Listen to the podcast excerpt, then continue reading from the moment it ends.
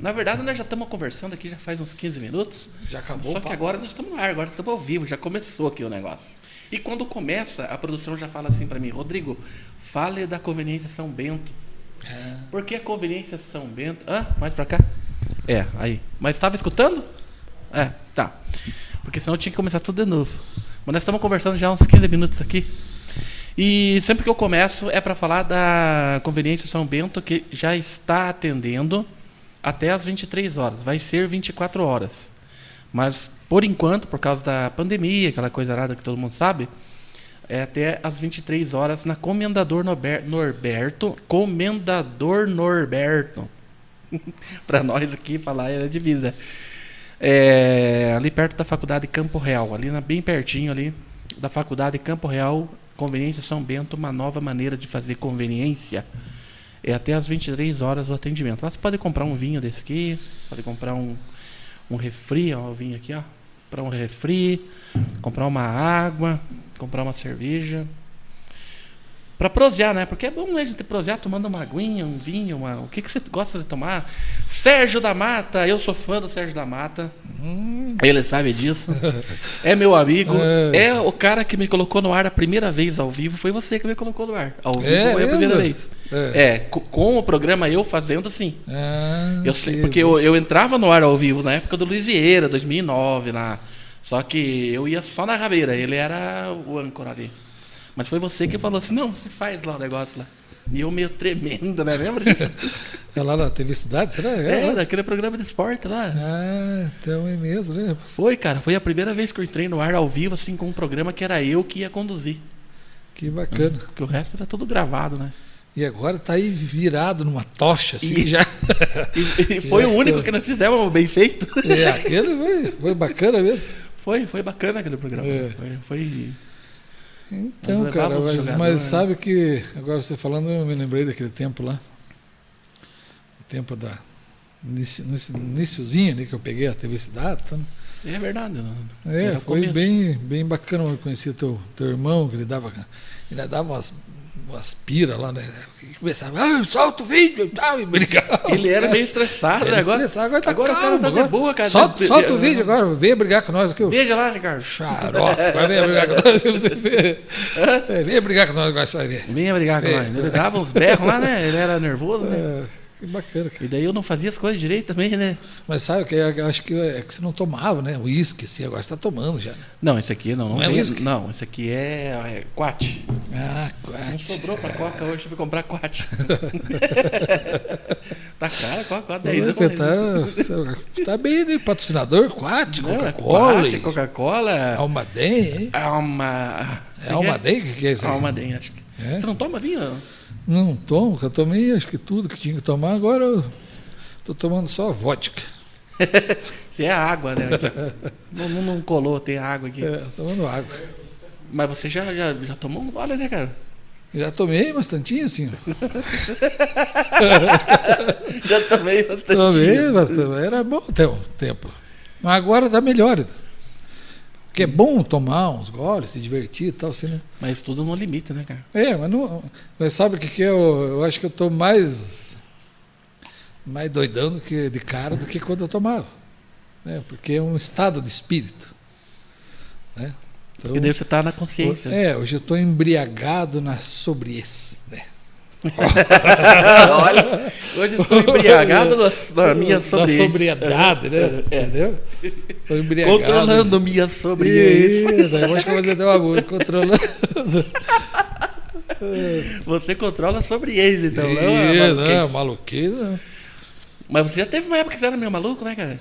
Você não gostava um rock? eu era meio, agora eu sou é. inteirão? Agora você já é mais, mais inteirão. Não, mas sabe que é uma coisa assim que é engraçada, Rodrigo, é que é, passa-se a imagem do que o cara é muito louco, tal, mas nunca fui, cara. Entendeu? Eu sempre fui um cara consciente, assim, né?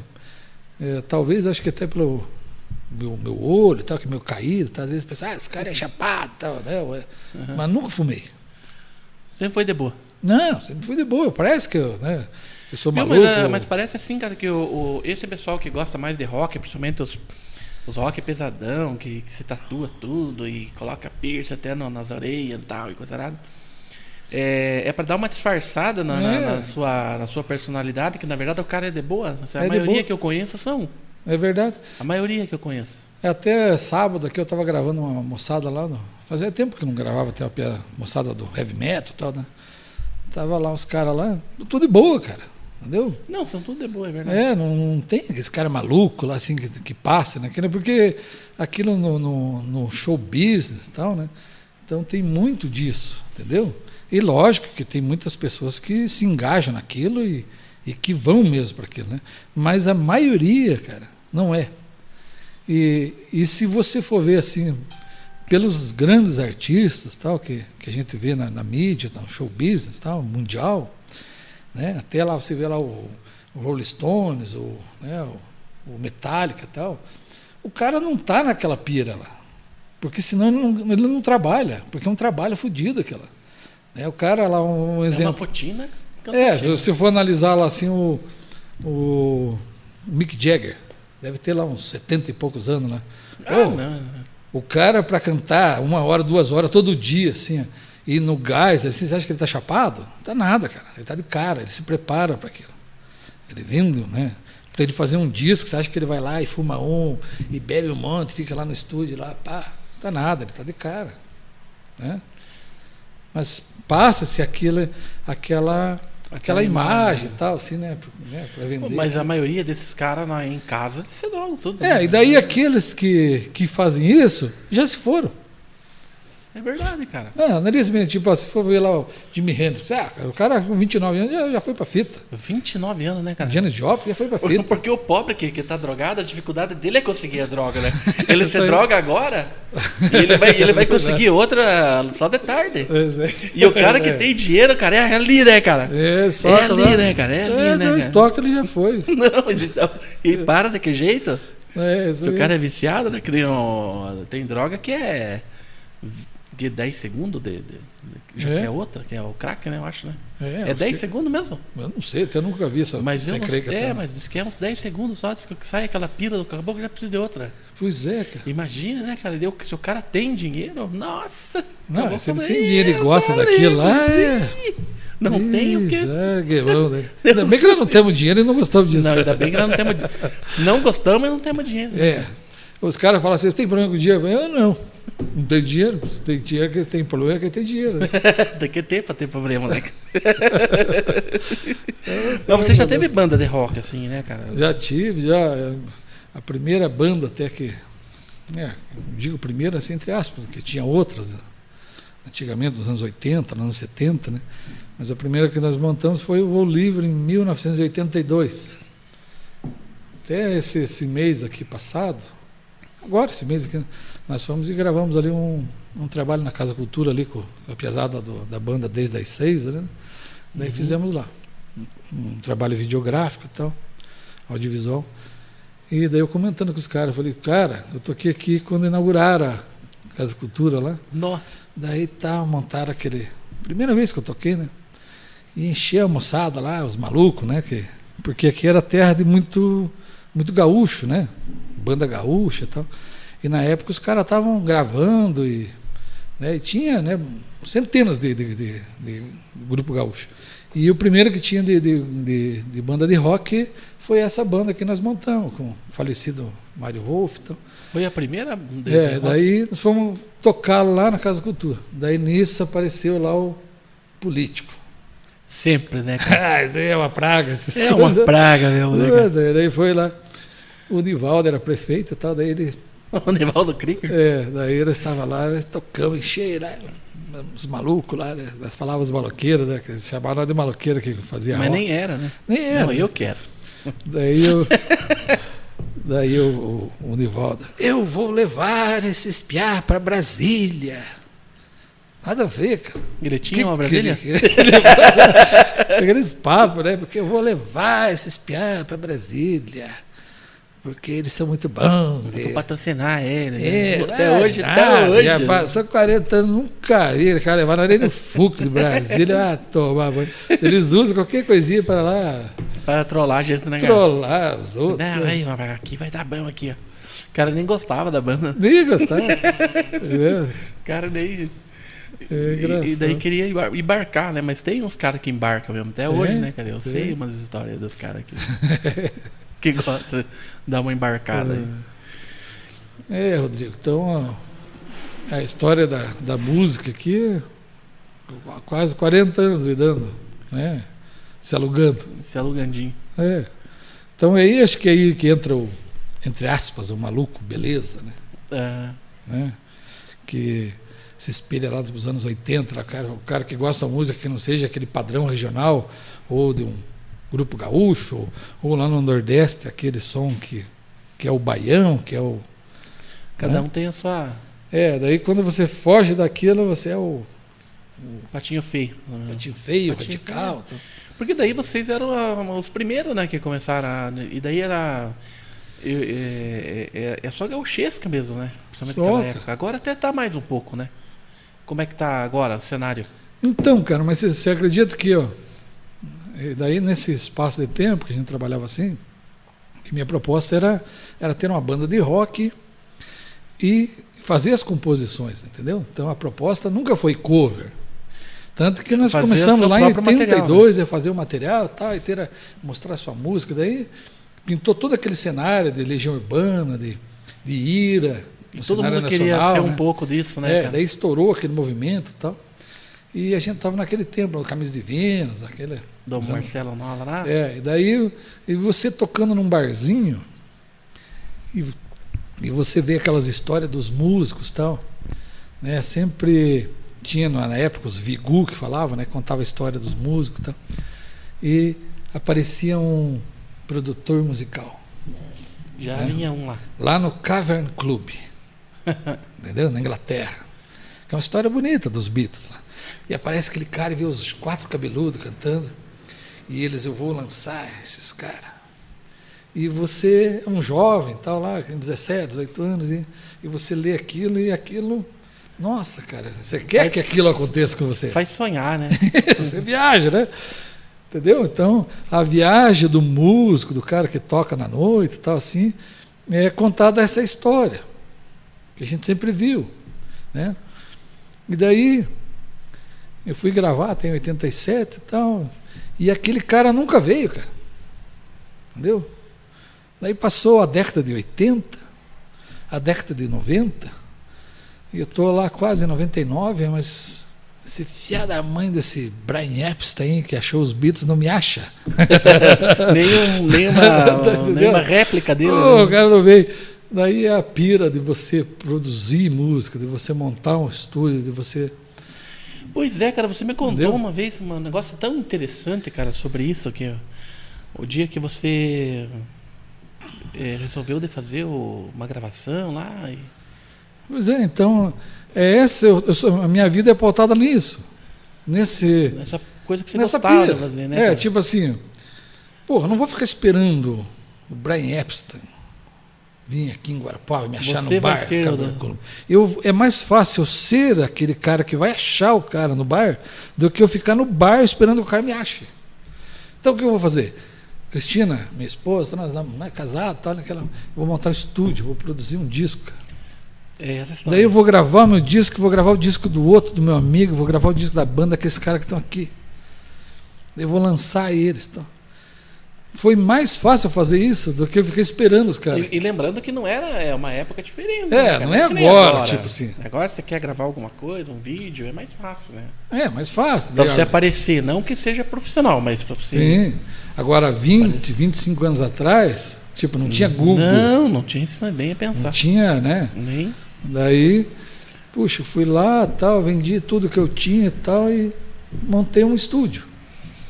né? Você- produzir- E você, e você, tipo, você apostou mesmo, né? É, para produzir o meu você tinha, trabalho. Daí, pra, e um troço muito engraçado assim, é para produzir. Eu falei, qual que é o sonho? Eu vou gravar meu CD. Daí, quando eu gravar o meu, você cobaia do meu, se ficar bom, eu vou gravar do meu amigo.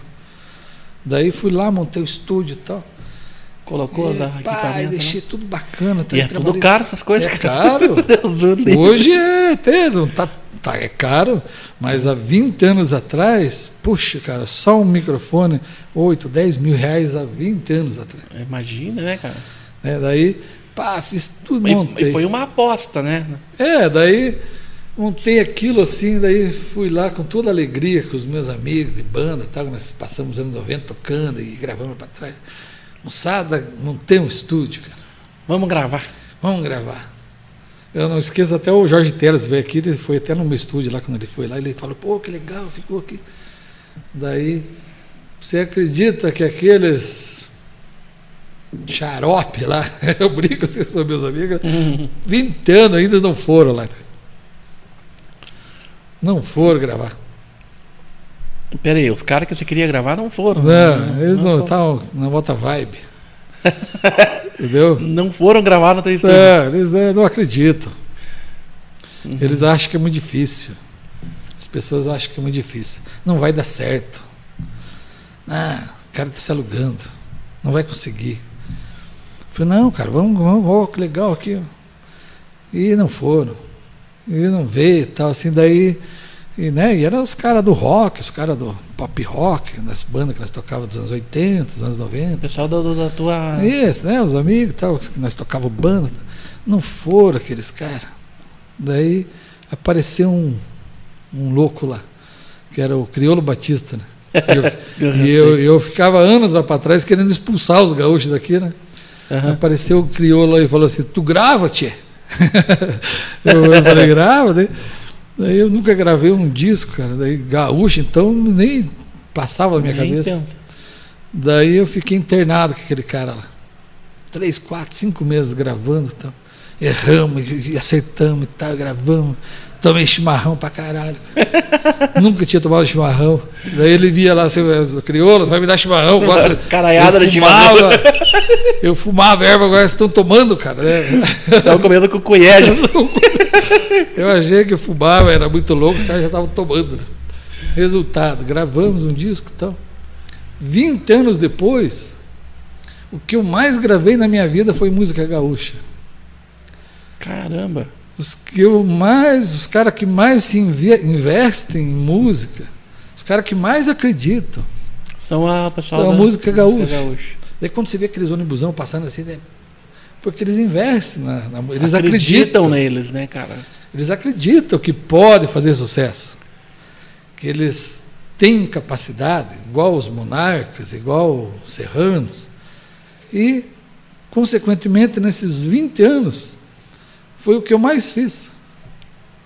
É, foi gravar esse tipo de som. Mas será que aquele tempo não era mais fácil para o artista do que hoje, porque com a mídia digital? Porque se você, porque se for, se for analisar, o cara vai lá ia lá no teu estúdio lá gravar.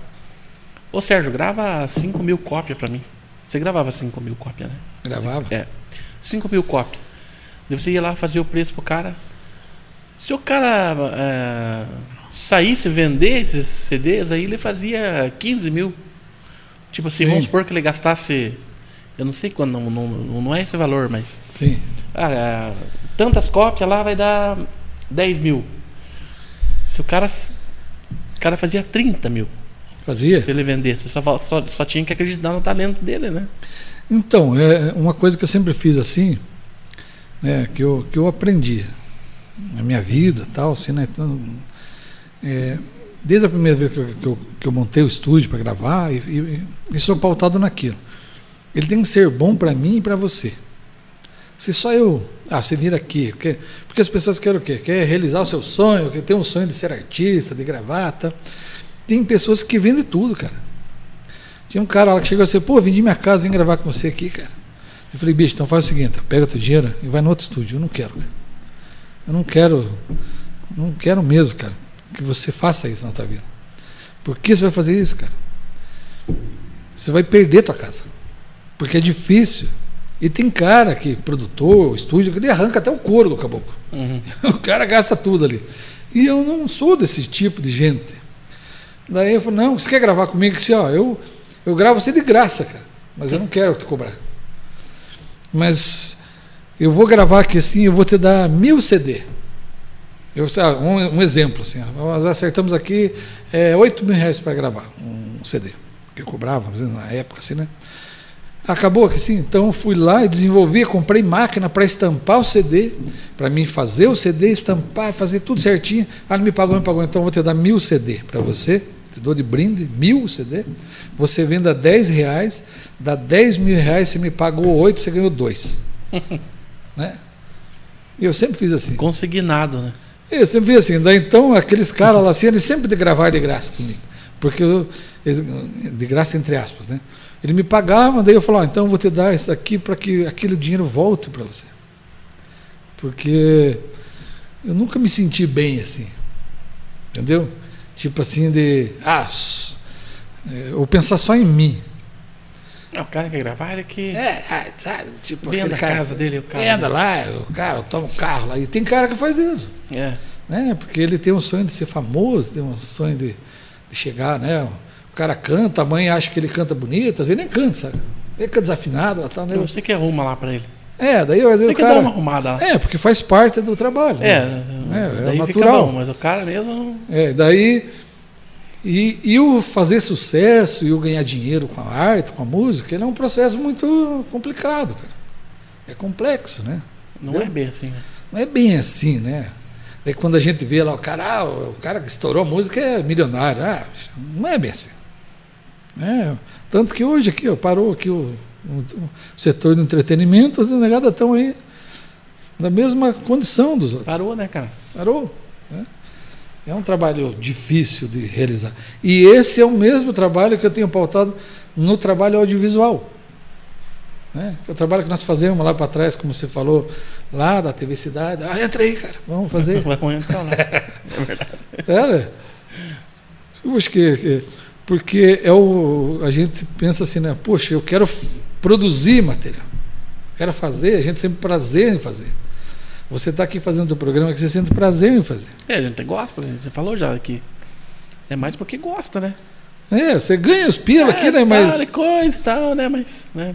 sim, mas é, é bom você estar aqui na frente da, da TV e tal. da- Sem aquela tela do computador, principalmente. É, olha lá, ó, É, tá- é. ver o cara se batendo lá. É, ver o dá- cara bugando lá. E a gente faz com pouco, né? Porque Aham. é complexo esse sistema aqui, né? O cara que está lá atrás trocando imagem. A gente sabe É. tudo da dificuldade que é. Colocar no ar, né? E tudo. E cenário, coisa arada, né? Ó, o cenário ficou bacana, você, todo aquele processo, né? Uma luz. Quem vê não diz, né? Mas Não diz, é. isso aí é. Era. É, inclusive tivemos hoje lá com o Albert lá na, na GP, lá eles que fizeram aqui pra nós, que até quero agradecer aqui o Albert, nosso parceiro. Sempre parceiro, ele fomos lá hoje de manhã, conversamos lá com ele. Cara parceiro nosso, ele que fez aqui essa, essa arte aqui pra nós, então não tem condição. tem que É. fazer um negócio bem feito, né, pra, Sim. pra, pra ser bacana. Pois é, seu irmão, você tem tanta história, cara, é, assim, é, principalmente aqui na música aqui de, de Guarapuava, né? E, e depois que você gravou o, o Criolo lá, quem mais que você, que você gravou? Nossa, eu gravei aquele Pidão, gravei o Zé Moraes, gravei E Zé o Pidão é bem gravei- conhecido agora, né, cara? Parece que fez sucesso a música dele. Eu não, um- não lembro quem que falou dele pra mim. Não, ele é bem. Ó, até uns anos atrás, que assim, ele foi uma das músicas mais tocadas aqui no sul do país. Aqui. Deu aquela música do Pidão. Então não conhece o Tar do Pois é. Pidão. pois é. Então aquilo lá. E o, e o Zé, o engraçado, assim que a gente gravava aqui, ele foi e gravou uns cinco trabalhos lá no Rio Grande do Sul, lá com os mestres da música gaúcha e tal.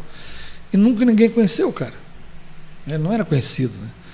Daí ele vinha tocar aqui no CTG, e eu lembro até que os caras, ele comentava comigo, ah, ele pagando duzentão para mim vir ali, vinha ele com o filho dele, era bem pequenininho. Assim, Ah, e daí, quando ele vinha tocar o baile aqui, no CTG, ele passava lá e eu falei, cara, vamos gravar um DVD, velho. Ele, "Mas será, cara?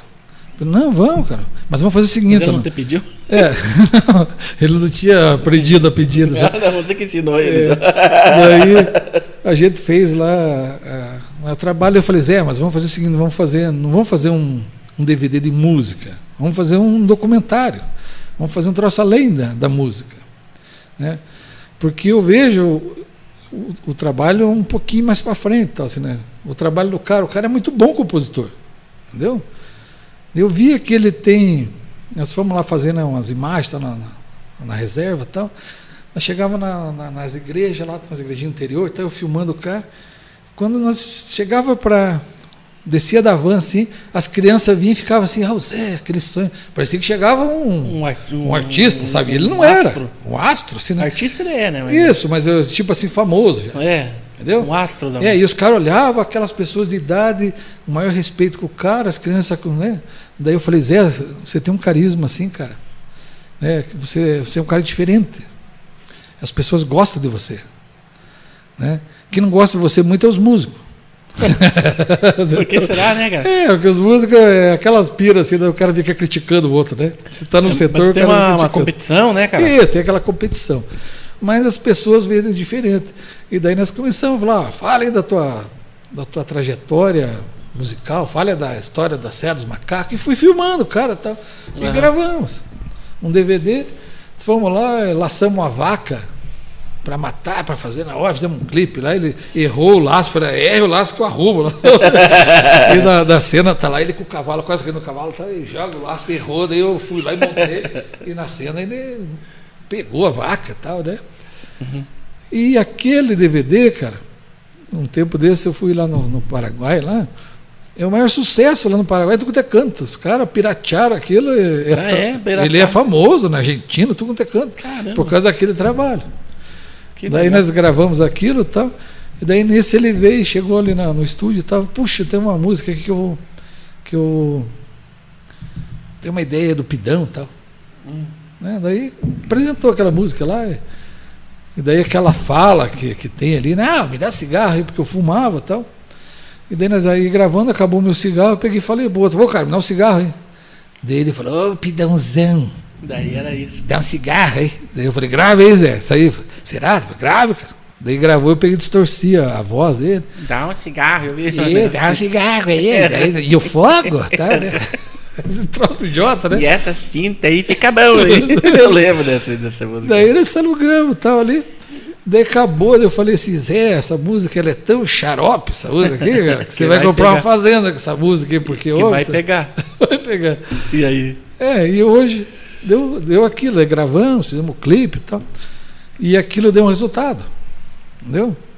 Né, Na carreira do cara, né? Ele é bem conhecido mesmo, famoso. E aquilo desenvolveu um projeto na vida dele. Né? Como artista, né? Entendeu? Ele não é lá aquele cara que, né, 10, 12 anos atrás, lá assim, ninguém conhecia. Quando você vai, você conhece o trabalho artístico dele. Né? Não, é, não é um trabalho como músico né? Porque um trabalho de arte, e tal, ele vai além da música. Ele tem aquela parte musical e tem a parte de de, de, né? de gozação, tipo assim de, De, humor, né? de humor, e né? tal. Entendeu? Aham. Ele tem, ele é um bom compositor, ele tem um lado E, artístico. e ele é bom ator também. Bom Ele ator. É bom ator, porque ele, é- ele interpreta aquilo dali, né? Isso. Eu, eu lembro, é bem legal esse, esse, esse clipe, a música dele. E foi ele que compôs a música. É, foi ele. Daí até o. É, tava lá o Xanxan, que era. Tava na noite, nós gravamos lá. E, daí ele até comentava lá. Ô, Zé, põe um cara bom pra tocar gaita aí, que você vai ver, vai ficar bom dele. Mas que tal essa música, história, daí eu não sei tocar a minha música. E foi o que aconteceu. é, ele fez sucesso com a música dele, faz até hoje, né, cara? E eu me sinto realizado de ver as pessoas fazer sucesso. Entendeu?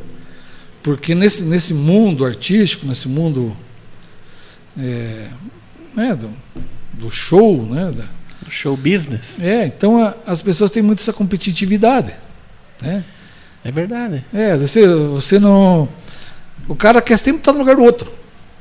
Uhum. Né? E eu me satisfaço em vendo, né, fazer parte daquele trabalho e ver que aquele cara que é da nossa comunidade, que é do nosso, nosso Do convívio, nosso redor, né? nosso redor tal, fez sucesso. Né? Porque a gente sabe que é difícil. Entendeu? E é esse trabalho que eu venho desenvolvendo há 20 anos. Né? Como produtor musical, como diretor de TV, diretor artístico. E, e você gravando assim, não teve, não teve um- um- algum algum cara assim que você pensou, ah, esse não vou conseguir gravar, esse cara não tem condição. Tem bastante. Como é que foi? Conta pra nós. Não, não, tem os loucos lá, assim. Mas nós sempre que conseguimos gravar. Sempre conseguiu. Não, sempre. Né? Porque, Nem que você tipo, tenha que pegar lá e cantar pro cara. Não, já teve, já os casos assim, né? Tem umas coisas que, que o cara não conseguia falar o S, Puxa vida, cara. entendeu? Falar o R e tal, daí o cara vai embora, daí ele tenta e tal, e não fala. Não consegue, né? Porque sabe? tem um problema. Daí, né? não, vai, fique tranquilo. Daí deixa ali, daí eu vou lá e. tss, e você faz aquele S e cola. Não, E daí. e cola na palavra da pessoa. Caramba, cara. Onde é que o coitado, né, cara? O cara não. É, isso aí faz parte, né, cara? E, e daí tem muitos assim também que, que é a, a linguagem da pessoa. Eu gravei lá um, uma poesia lá, um cidadão lá que ele falava Gijo, gi- Gijo, respeito, né? Daí o outro ficava, exijo. E ele não conseguia falar exijo. Ele falava em Gijo. Fale Gijo mesmo. né? Vai com isso. Fale, Gijo. É, vale Gijo. Mas é porque é aquela linguagem do caboclo. Mas aí é que tá, cara. É uma poesia, né, cara? É, É uma poesia. E daí o cara, é tipo, é o. E de repente esse que é o romance do. é isso que dá certo. É. né? Não é aquele que tá tudo certinho. É verdade. Agora o E cara. daí você gravou. Gira, veja isso, cada Gijo. coisa. É pobre da que é. Gijo. Mas é assim mesmo, cara. Eu acho que. Eu acho que não tem que mudar. Não. Né? Eu sofri bastante assim, no começo da gravação, assim, quando eu comecei Porque você achava que tinha que. Não, eu, eu- na verdade, tipo assim, quando eu gravei a primeira vez, em 86, comecinho de 87, acho que foi, eu fui gravar em Curitiba no estúdio lá, e os caras, estúdiozão, assim, né, ferrado lá. E para gravar aquele lá, cara, era só quem tinha café no bolo, e eu não tinha, entendeu? Porque eu sempre, né, na batalha e tal, mas aí pintou uma banda, nós tinha uma banda, e o cara tinha uma grana, o cara falou, cara, vamos gravar lá, eu pago. Eu falei, então vamos. Nossa, Tal, é, daí eu fiz a música, tal, a primeira composição que eu fiz. Aí qual fiz que a- era? é, há muito tempo eu saí procurando uma vida que não fosse essa vida que deram para mim. Me forçaram a voltar para minha terra, para o meu lar, sem a chance de falar se eu queria ir. E não tenho o direito de escolher se se fico neste mundo diferente que eu encontrei aqui. Mas eu não troco meu lugar por nada que é seu. Eu não troco meu lugar pelo trono do rei. E daí fiz aquele som e nós tirávamos o som e tinha uma galera que gostava do som e fomos gravar lá em Curitiba. Chegamos lá e o batera, eu nunca ouvi falar em metrônomo, entendeu? E para mim era pá, dar o rec lá e tal, né? Chegamos lá cheio de botão e tinha um cara lá, né, no estúdio, a cadeirona assim, botão e pá. Parece uma aeronave. Nossa, né? aeronave, aquele, um- nossa, né? chegamos no Vai levantar a mão isso aqui. E, e o cara mala pra cacete e tal. E pai, soltou o metrônomo lá assim, nós fomos gravar. E tem que soltar o metrônomo. E falamos, o que, que é metrônomo? Daí ficavam coisazinhas assim, ficava tac, tac, tac, tac, tac, tac. Esse era o metrô. É o metrônomo, que daí dava, né? Tipo um. Ficava ali, nesse. Pra você ter o tac, ritmo. E o cara, é, o ritmo nós não conseguíamos gravar. Por quê? O, ba- o Porque- batera não conseguia, porque nunca viu. Porque ele gravava do jeito dele, né, cara? Isso, tocava o nosso jeito, acelerar um pouquinho e tal.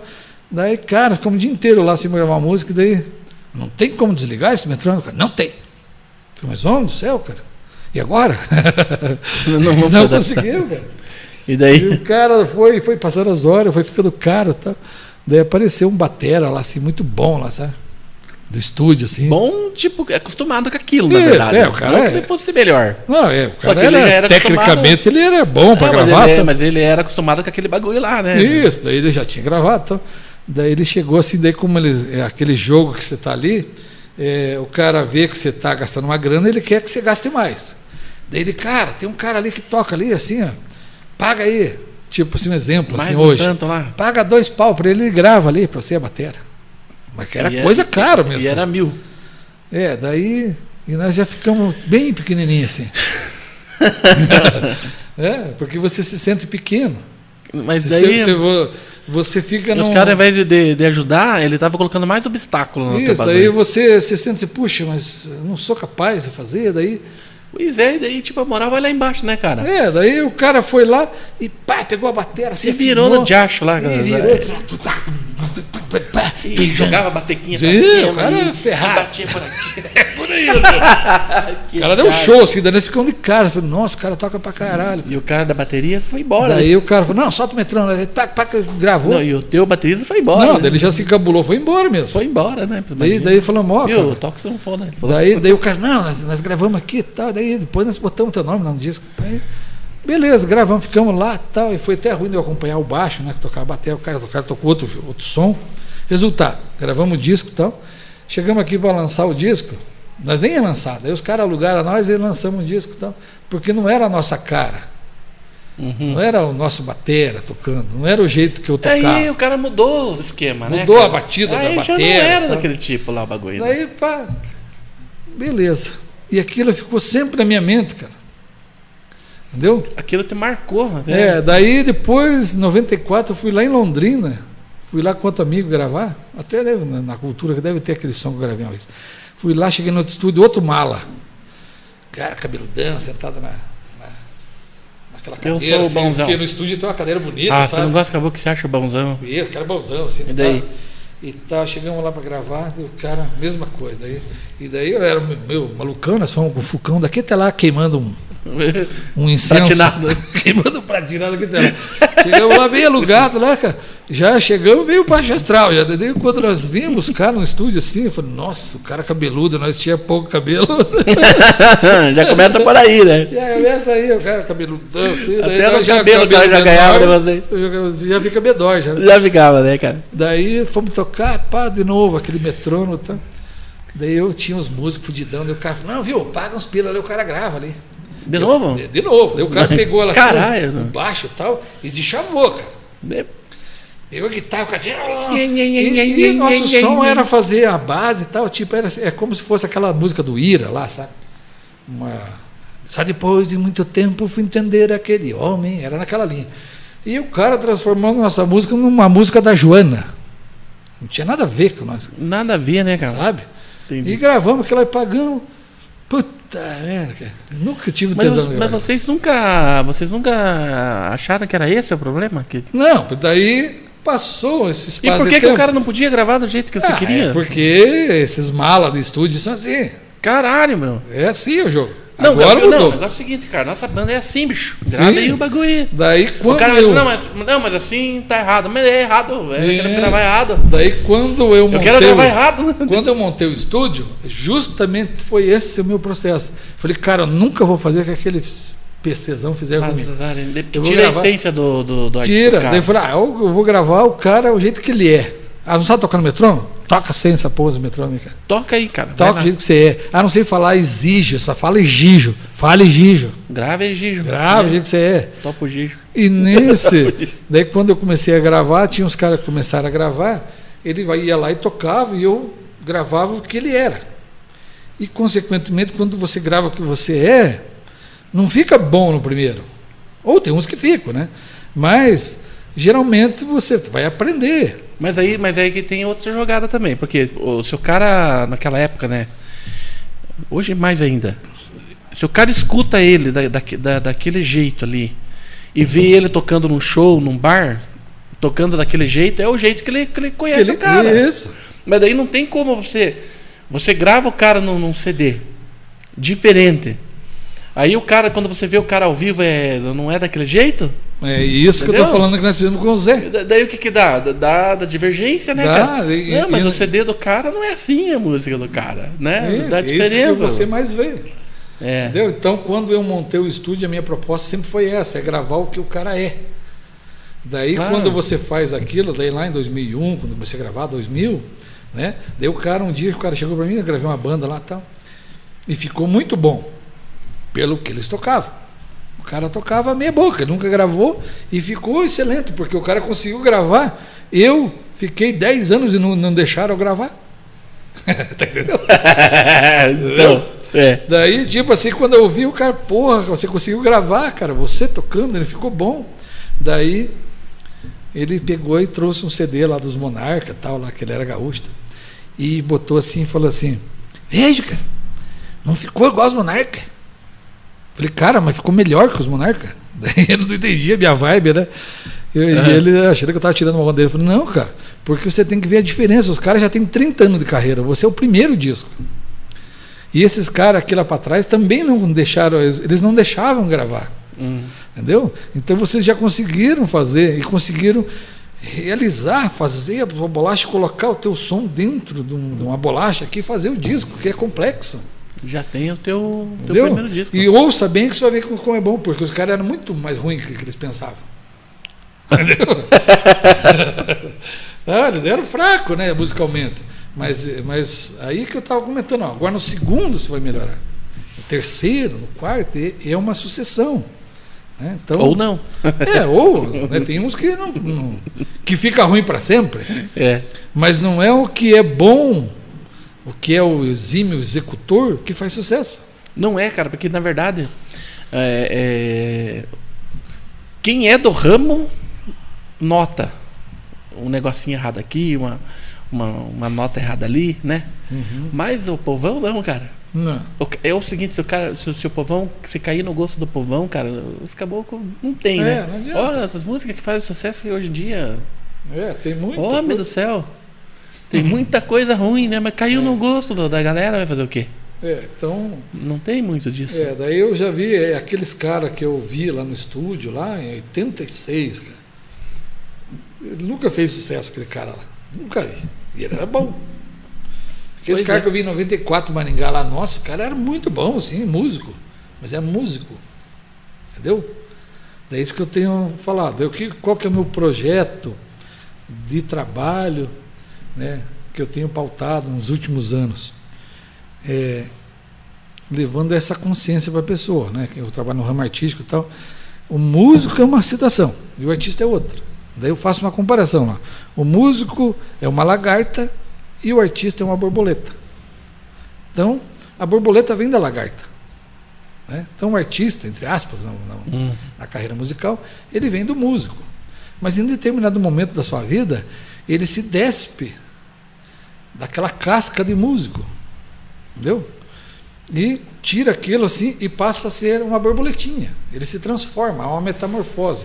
Que ele vê a sua música como uma arte, não mais como música, porque muitos músicos morrem dentro do estúdio ou, ou dentro de um baile, de um bar, e nunca é conhecido No anonimato. e ele toca muito, entendeu? E tem muitos outros assim que toca meia boca, e tem uns que nem toca violão. Nem é músico mesmo, né? entre aspas, porque o cara fala música é o que executa, né? Entendeu? Tipo, eu estava vendo até o Faustão no domingo lá, a Paula Toller, agora com 60 e poucos anos, ela disse que ela estava aprendendo a tocar violão, para tocar as músicas dela. Imagine! Kid de abelha. tá entendendo? Caralho! No viu? No domingo eu vi até, eu achei engraçado, achei que ela tocava um violãozinho. A gente sempre acha que eles tocam. uma- É, então aquilo lá, ela era uma artista. Entendeu? E quantos musicistas, quantos músicos tal estão naquilo assim, que é bem diferente. E daí, quando o cara é um artista, quando ele é uma borboleta, né, a menor borboletinha voa e a lagarta se arrasta. Então, quando você vem da vertente do músico, se você vive sempre músico, você sempre vive com dificuldade. Você sempre ganha mal, toca mal, come mal, bebe mal e fica se alugando. Entendeu? E viaja, carrega caixa, se Tem ferra. que gostar do bagulho. É, gosta, tal daquilo assim. E o artista, que ele faz? Ele anda com músico, sim, mas ele é um artista. Daí ele, ele anda de van, o outro anda de busão, foi ferrado. Ele não carrega caixa. Ele chega no hotel, ele tem toalha, tem uns que exigem, toalhas brancas e tal, né? Entendeu? Então, Paulo ele, Fernandes. ah, eu quero um. Ó, você já é um artista. Tá? Ó, Ricardo, só uma DEM hoje aí. Entendeu?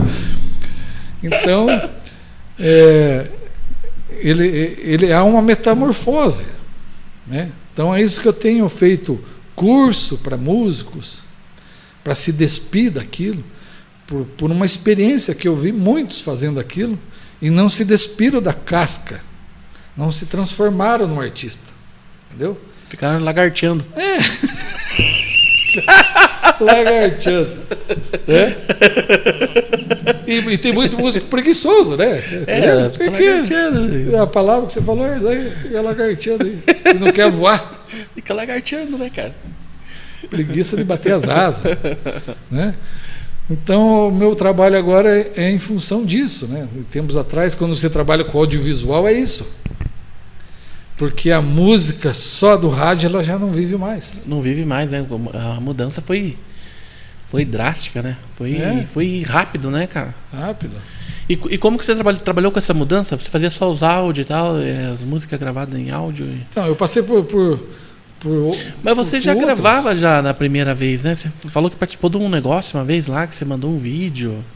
Ah, é? De, de audiovisual? Era, era da ga- garagem lá? Que era? Ah, era daquele lá era do Você me Toshiba falou, Planet. Você me falou um dia que você mandou que você tinha uma filmadorinha lá, e daí.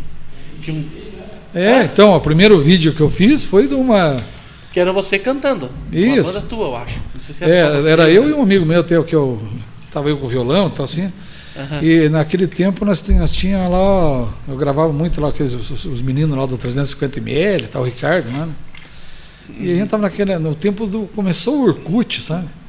E daí saiu aquele, aquele festival lá do Toshiba Planet, que era da MTV, Uhum. que era um concurso nacional de bandas, né? E eles estavam envolvidos em fazer tal, um videoclipe e tal. E eu nunca mexi com, com, né, com, Com com edição, com vídeo e tal, até aquele tempo ali.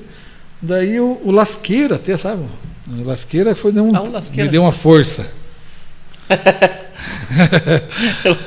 é, daí ele, ele tinha um rolo assim, ele tinha, nós fizemos um negócio e tal. daí Ele tinha uma câmera, né? é, ele tinha uma câmera e tal, daí ele me passou aquela câmera que não tinha som nela, microfone.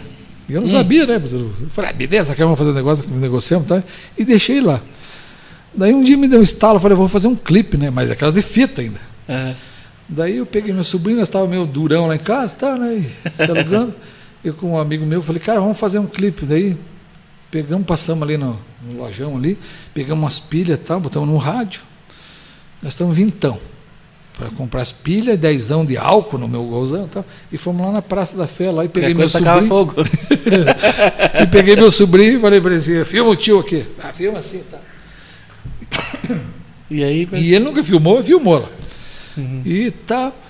E daí eu falei, e agora o que eu vou fazer? Daí deu, eu peguei aquela fita, não, não tinha como você converter a, a fita em, em, em dados, né? arquivo de dados. É, arquivo de dados, nunca mexi com isso aí. Daí achei um abençoado lá na primavera, lá o cara, o cara fazia esse trampo. Disse, Quanto você vai cobrar? Cincão. Ai, cara. Daí ele Mas pagamos. cincão naquela época era cinquentão. aí. É, cinquentão. Salário tipo assim. mínimo era 100. Daí fomos lá, demos aquele Não. cincão pro cara. É, Trezentão. era uns trezentão para aí o salário É. mínimo. Daí me deu aquele arquivo, cheguei em casa, falei, vou lidar com o Premiere, achei o Premiere e pá, cortei. E aquela imagem preto e branco, terrível. Meu, parecia que estava na Inglaterra, que assim, né? Porque eu, e daí eu montei e tal, e, e ficou legal, sabe? Parecia aqueles videozinhos da guerra. Isso, mas, e ficou aquela imagem, parecia que nós estávamos num castelo, tal, assim, né? Que eu gravei lá naquele castelo, na Aldeia do Sol, lá tal. E daí eu mostrei para os pialhos, e o cara, daí o polaco falou: Porra, Sérgio, ficou tesão, cara. Ficou bom isso aí. Eu falei, mas da onde? O pai desse lugar ficou terrível. Você, não, cara, ficou bom, porque você não manda na, na, na, Na MTV. na- na MTV lá. Eu falei, ah, não vou, cara, você está me alugando a cabeça aí, cara. Não, cara, ficou bom. Daí, daí eu fiquei pensando, mas será que eu vou mandar? Peguei e fiz o upload lá. Demorou acho que dois dias para fazer o upload com a internet lá. Era triste. É, e mandei e tal, falei, na expectativa. E a galera gastando 100 mil reais para fazer clipe. entendeu? 50 pau, banda lá assim, os caras participando lá daquele festival, que quem ganhasse iria para o site da MTV e tal. Deu também de boa lá. Lá na- no, no estúdio chegou os piá lá, viu, cara, vi você na MTV lá. Falei, "Ah, da onde, cara? Não, tô, tô falando, vai lá, você vai ver lá no site dos caras, você foi classificado. Falei, ah, onde? Daí videozinho eu falei, eu falei, achei, o cara tava me tirando, né? Eu falei, não, você tá me, me alugando. Não, cara, veio- entramos lá na internet, tava lá, meu vídeo. Classificado Um entre as melhores, 100 né? bandas do Brasil. Daí tava lá um monte de, de som pesado e tal, e eu só com o violão, com aquele clipezinho. e no meio lá assim, daí, daí tinha a frase que eles desenvolviam, tava, cara, uma bela canção para você ouvir nos seus dias mais tristes. É. E daí, a partir daquele disco, daquele clipe, acho que já faz uns 15, 16 anos, eu nunca parei de fazer Foi 2005, vídeo para outros, entendeu? né? É, Falou 2004, que por aí, era mas o começo do Orkut. é. é, 2004, 2005, por aí. É isso, mano. É, por aí. Então, de lá para cá, daí eu peguei gosto de fazer, editar. E, E comecei a fazer, fazer para um, fazer para outro. Daí entra naquela vibe, ah, vou, vou produzir um DVD, vou gravar não sei o quê. Gravar um clipe. É, daí eu comecei a gravar dos outros. Daí eu fui lá e, na, porque o projeto daí era gravar um DVD ao vivo mesmo, daí que eu consegui gravar. Daí fui lá, aqueles piados do João Pedro Alexandre ali, da, era uma dupla, bem no comecinho da, da música sertaneja universitária aqui. Descobrimos os caras, vamos, vamos gravar ao vivo lá no Chai Hall, fomos lá e gravamos, ficou bacana. Gravaram lá. É, e daí nisso já faz 16, 17 anos produzindo material audiovisual. Entendeu? Daí eu já me perdi de quanto material que já foi feito. Né? E isso a partir daquele clipe. Se você for analisar. Foi lá né? a partir daquele primeiro lá do. É, de dar um. Que o. É um troço o. Lasqueira tem, arrumou a câmera. Ô Lasqueira, então Não, você, o Lasqueira você faz parte da Faz história. parte. Nunca vou esquecer. Eu tenho até hoje a câmera lá. É guardado Você lá. tem lá a câmera. Tem, é guardado. Eu vou guardar isso aqui. Uma Tem, relíquia. É, e ela não, ela não captava o som, e daí eu, eu editei porque eu ficava vendo a minha boca mexendo e eu ia arrastando tal para sincronizar. Foi uma sessão, cara. Porque ela não captava o som, estava estragado. Mas você gravou onde o som? Não, eu achei que estava gravando. É porque eu gravei já, né? Então, para você E produzir. como que você, você teve que gravar de volta? Cantar Não, volta? é porque não, quando você, você faz o clipe e tal, você gravou, produziu a música. Daí você solta o playback no rádio Ah, lá e sim, você entendi. dubla, né? Tá certo. Entendeu? Daí você se Daí só que ela não. Daí para você sincronizar é porque o som está sincronizado com o vídeo, você vai lá e arrasta, fica mais fácil assim cá. E no meu caso eu não tinha trilha de áudio, daí eu tinha que. Onde é que começou ali? Na batida do violão, não, não mexia a boca. Uhum, entendi. Eu arrastava para lá e para cá, pá! É, acerta. É, daí aprendi a sincronizar tal, daquela forma também. Uhum.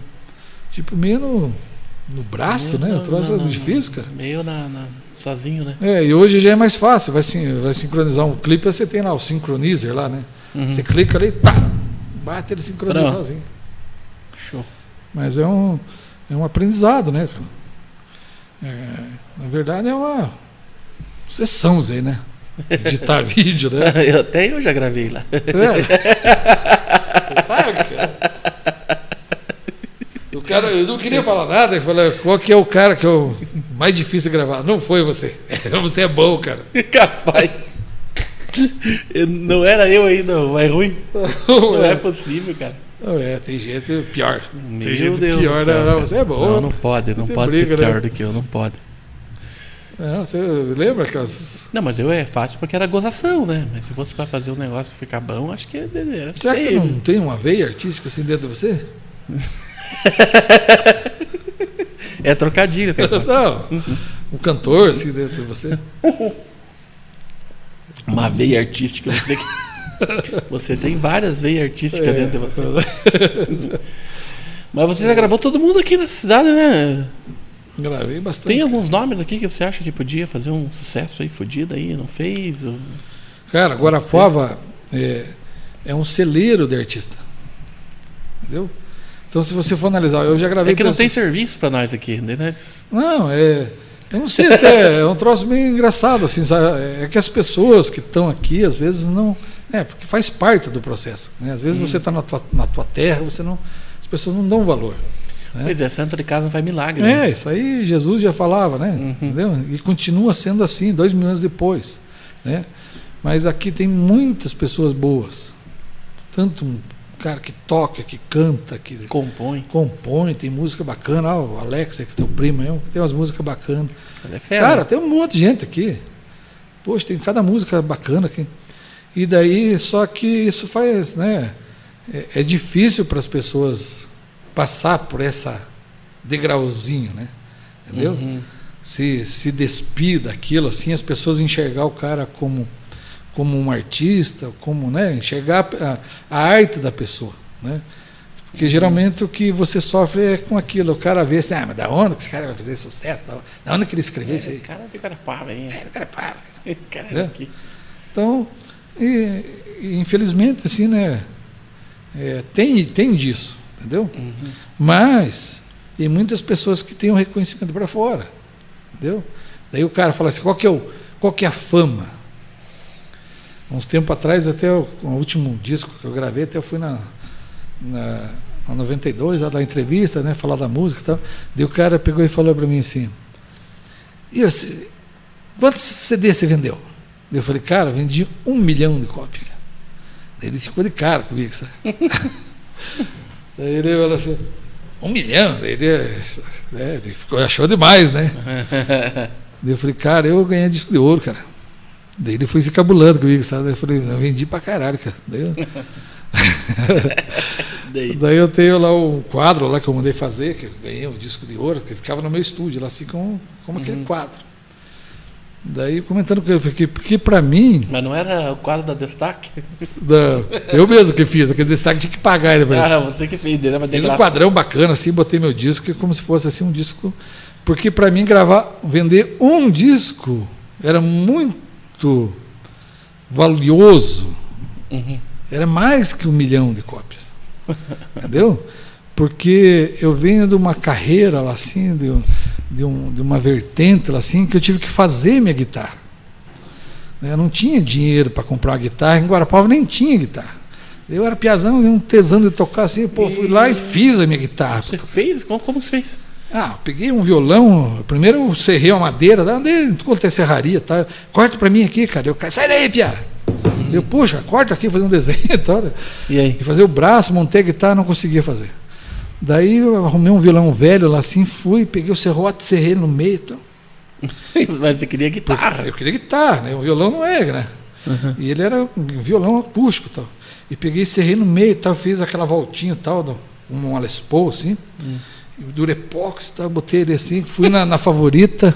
Que gambiarra! Nossa, fui na favorita, comprei um captador. E botei pintela de vermelho e tal. E, e era tua guitarra. uma guitarra para mim, cara. Porque não tinha guitarra em Guarapau, tinha que ir para fora. Você Daí não? botava na caixa, putz, tinha uns 12, 13 anos, eu falei, nossa, saiu a guitarra, parecia que era a guitarra. Né? Daí nisso eu cruzei um Marião, né? nós era até brigado assim, e ele tinha um tesão de montar a banda, e ele foi comprar uma bateria e tal. E resultado, montamos uma banda de rock. Daí as roupas assim para se apresentar, mas não tinha grana e tal. Nós fomos ali, acho que na, na, no, no Loço ali, que tinha casa Loço, então, uhum. compramos um saco de estopa ali e tal. Minha irmã pegou que boa tal, e pá, e costurou e fez umas roupas para nós. As de roupas saco. descoladonas. Assim. de saco. De e saco? Daí, é, de saco de, de, de açúcar e tal. E puxa, cara, ficou aquela roupa, assim, nós se vestimos, é tipo Beatles, assim, mas com o nosso estilo. E ficaram. E fomos se apresentar tal. E a negada gostaram daquela vibe, né? Uhum. Entendeu? E, e, daí, logo a seguir, assim, tem um Jamel, que até esse dia eu vi que ele faleceu, coitado, que Deus o tenha, né? Que era da Casa do Paraná. Também, muito querido. Né? É, e, e ele tinha dono de, de, de loja e tal. E nós fomos fazer um show e ele queria cantar e ser artista, né? Não, duas roupas para vocês, cara. E vestiu nós de calça xadrez, tá? Mas eu tinha que cantar. Eita, então. eu dou a roupa pra cima, eu tenho que cantar. Né? Errando, aí ele pegava o pandeiro assim, vinha tudo atravessado e chegava. Deixa dar uma bicada aí. E ele tá, cantava bem ou não? Não, não, não. É ruim. É, então. Mas todo aquele processo, assim, cara, né, de, de você trabalhar com a música, essa dificuldade toda, assim, sabe? Uhum. De você fazer assim, aquilo. Qual que é o valor do sucesso? Qual que é o sucesso? Não, mas o que é sucesso? Né? Isso, daí eu me essa é pergunto, é daí o que, eu falei para o cara, o cara falou, mas você fez sucesso? Eu falei, cara, você pense para um cara que não tinha uma guitarra e gravar um CD, cara, no teu próprio estúdio, e você tocar todos os instrumentos e colocar o som assim. E ter esses instrumentos. E ter instrumento. E quando você coloca o meu trabalho, há 20 anos atrás, eu até gravei uma videoaula a respeito disso, é isso que eu tenho trabalhado e você compara aquele disco que eu gravei há 20 anos atrás com o som do Pink Floyd, que eu amo de paixão, Pink Floyd, lá assim, que eu era fã. Ah, é? Você era muito fã do Shine Pink Floyd? Crazy Diamond. E você que colocar aquela gravação e você vai ver que é o mesmo som. Olha, show de bola. Entendeu? Há 20 anos atrás. Como que eu consegui fazer aquilo lá? É esse curso, é esse aula esse trabalho que eu fiz, desenvolvi agora em 16, 18 capítulos lá tal, disponibilizei lá para venda, para doação tal. No Hotmart? Tá é, para as pessoas aprender como que eu no fiz Hotmart. aquela, no Hotmart. Ah, legal. Como que você faz uma produção daquela sem dinheiro? Como produzir música sem dinheiro. É, tipo assim, ó, você não. Você vê aquela sonzeira assim, eu vou lá e te provo. Eu boto lá o disco do cara e coloco o meu lá, assim, você escuta assim, solta a guitarra.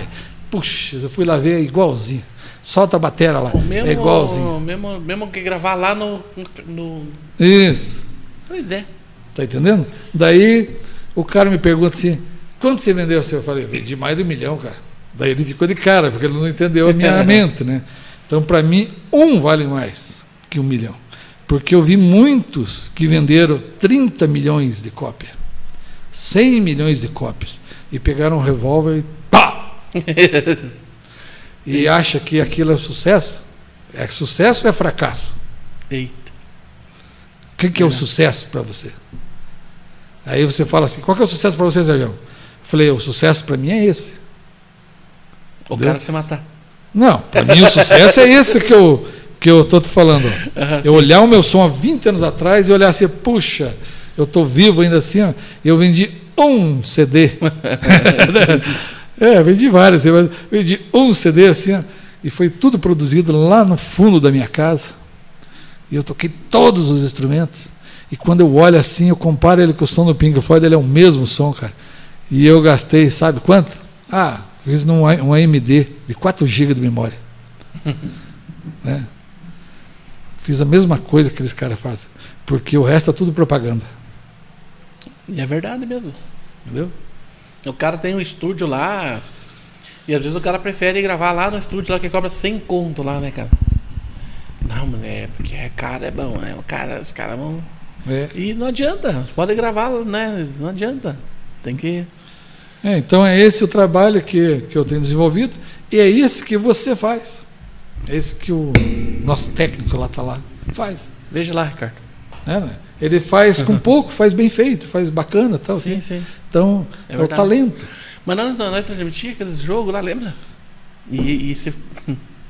Com nada. Olha, com nada, exatamente.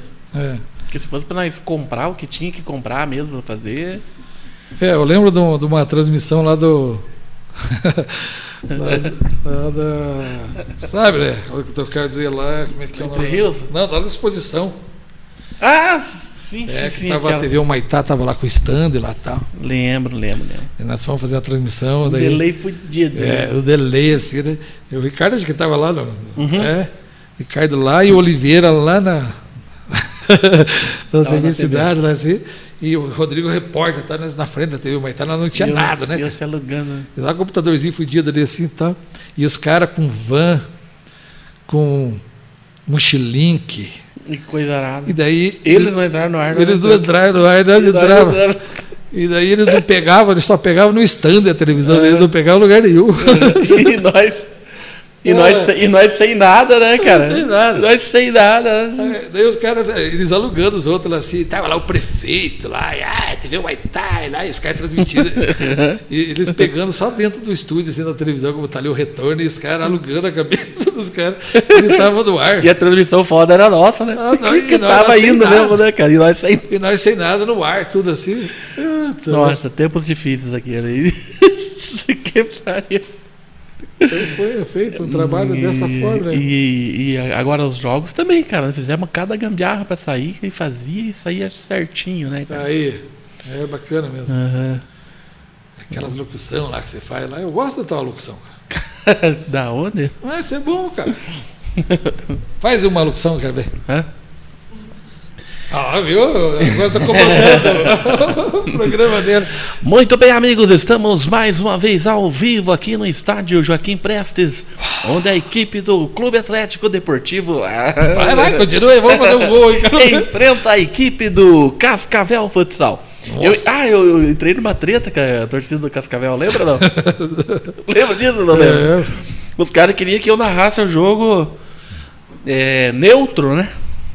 Aí, Mas eu narrava, tipo, torcendo pro. não, pro... você é torcedor do Cádiz. Não, nossa. eu, eu narrava torcendo pro Deportivo, porque o, o narrador lá de Marechal, ele narrava torcendo pro Marechal também. O Galvão Bueno, quando narra jogo do, do- da seleção brasileira, Sim, ele, ele não narra, torce, ele, na- ele não narra torcendo pra seleção brasileira. É. Claro que quando ele vai narrar Corinthians e Flamengo, daí é mais neutro, né? Mas quem será que ele torce até? Ele torce isso. pro Flamengo. Ah. Mas dá pra ver que eles torcem tudo pro Flamengo, aqueles caras. Daí eu narrando o jogo, assim e tal, né, cara? E daí a torcida me cornetando, me xingando, mas assim, eu narrava jogo no Paraná inteiro, né? Praticamente. Todas as cidades nós ia, né? é, narrar jogo. Sim. E a única torcida que xingava palavrão e que xingava a gente assim era a torcida do Cascavel. Os outros não. Porque eu xingava o narrador porque você estava torcendo pros Porque, caras, né? porque via que eu tava torcendo, ou eu- quando eu errava alguma coisa, ficava xingando de verdade, assim, não um xingamentinho. xingando de- assim, sabe? E eu, porra, mas nós estamos aqui, cara, fazendo o jogo, né? Os caras estão lá em Cascavel. Se não, só tem nós. Se não é nós fazendo, os caras não vê o jogo. Ainda e ainda estão reclamando, né? Não. Nós não estamos cobrando o stream dos caras? Aham. né? E daí, cara, eu fiquei meio puto aquele dia, cara, porque daí, porque não era a primeira vez, já era é, o terceiro jogo que eu fazia do Cascavel e nos três era bastante xingamento nos comentários. E nas outras cidades não, que se, se fosse uma coisa natural, normal, que nem ah, a gente narra lá na, na- narrar em Curitiba. A torcida do Paraná que tinha lá xingava. Ou narra no, naquele tempo não tinha o Paraná. Mas nós narrava lá em, em Beltrão, que tinha torcida forte lá também. Ou nós narrava o jogo do Beltrão aqui. Ninguém xingava. Assistia o jogo normal, comentava ali nos comentários normal. É, lá em Ampere, que a gente foi normal. É, o Moarama normal. Hum. Ninguém xingando. Só de Cascavel. Agora, se fosse todo mundo xingava, a gente sabe que é assim. É. né? Vai lá, vai narrar um jogo lá do, do Marechal, Cândido Rondon. A torcida do Marechal tá me xingando, porque o meio torço pro, pro CAD, né? Aí o do Beltrão, o pessoal tá me xingando. Aí o do Cascavel me xinga. A gente sabe que é normal. Sim, é assim sim, mesmo. sim. Só que não era. Era só do Cascavel, cara. E daí eu fiquei mais, credo, que coisa feia, né? E daí eu peguei assim no, no intervalo do jogo. Hoje eu não faria. Né? Hoje eu não faria, mas eu tinha outra cabeça, era, né? acho que por causa da idade. Não, não sei se eu faria também. Não sei também. Não, mas acho que não. raivas. Mas acho que não. Daí, tipo assim, né, cara? Eu falei, os caras falando assim, como que pode um narrador desse aí contratarem um narrador desse na TV, não sei o quê. O cara comentando assim, tipo isso, né? Por causa de eu torcer pro, pro CAD, né? Que tem que ser neutro. Como é que essa TV não manda embora esse cara? Porque eles acham que eu era contratado da TV. Eu falei, viu? Eu não sou contratado da TV. Isso aqui, eu mando em tudo isso aqui, ó. Que vem, ó, tira do ar o jogo aí, Ricardo. Tira do ar. Tira do ar. Ricardo, foi Ricardo Puff. É, bem, assim que é bom, diz. É, assim que é bom, né, cara? Daí eu falei, aí, pessoal, aí, ó, viu, cara, eu tiro do ar o jogo que É. você quiser. Os caras ficam enchendo o saco. E repercutiu aquilo, cara. O pessoal ficava só falando assim, ainda tinha os grupos ali, né? No Facebook ali, o pessoal viu, nossa, e o cara lá do. Hã? Era o tempo do Orkut. Não Você é sei, também, não, cara. já era Facebook já. Já era Facebook. Você é velho. Naquele grupo do Paranaense lá. Os caras falando assim, o cara da conexão local lá, treteou lá, não sei o que, sabe? Porque eu falei, os caras. Eu errei o nome de um jogador lá, não sei. Porque a camiseta do Cascavel era muito difícil de você ver o número. Porque tinha uma, uma linha assim, sabe? E às vezes o 5 você pensava que era 15. Por causa da, de uma faixa que tinha na camiseta. Deixa eu falar E aí tinha um quadrinho branco que eles colocavam o número no meio. Só que passava uma linha da camisa, entendeu? Ali. Eles não deixaram aquele quadrinho branco vazado. Tinha o quadrinho branco, mas a linha passava. Aham. E daí, aí o, o 3, às vezes você se confundia com 13. Entendeu? E assim ia, né? e daí até, né? é, e como de fato o jogador deles não era conhecido, que nem eram os do CAD, né? Porque eu tô no dia a dia dos caras aqui, né? É, tal. você conhecia, né? Mas eu dei, de mas eu dei uma humilhadinha. Falei assim, mas claro que eu conheço só os jogadores do CAD, porque o CAD tem o Jesse, que é da seleção brasileira, o Roncalho, né, que é da seleção brasileira, eleito o melhor goleiro do Brasil. Agora, quem que é Ramone? e daí a torcida ficava puta comigo, pior ainda, sabe, cara? Mas é, você sabe Falei no que intervalo, né? é, Mas hoje eu não faria isso. Não que faria vocês isso. faziam essa transmissão Acho que assim, divulgava um monte, né? O esporte. Não, divulgávamos. Falamos, É. falamos com o Percival aqui aquele dia né, sobre É, isso. eu, eu lembro bem assim, né? Tanto que depois foi feito aquele E programa ainda a gente lá. sofria pra fazer, né? É, porque Porque é os uma caras não fazer. queriam que a gente fizesse ainda. Daí vinha aquele KTV aí que vinham transmitir algumas coisas assim. Isso que eu ficava puto. Daí os caras vêm lá com é. um caminhão de equipamento e tal, Uhum. né? E não faziam legal.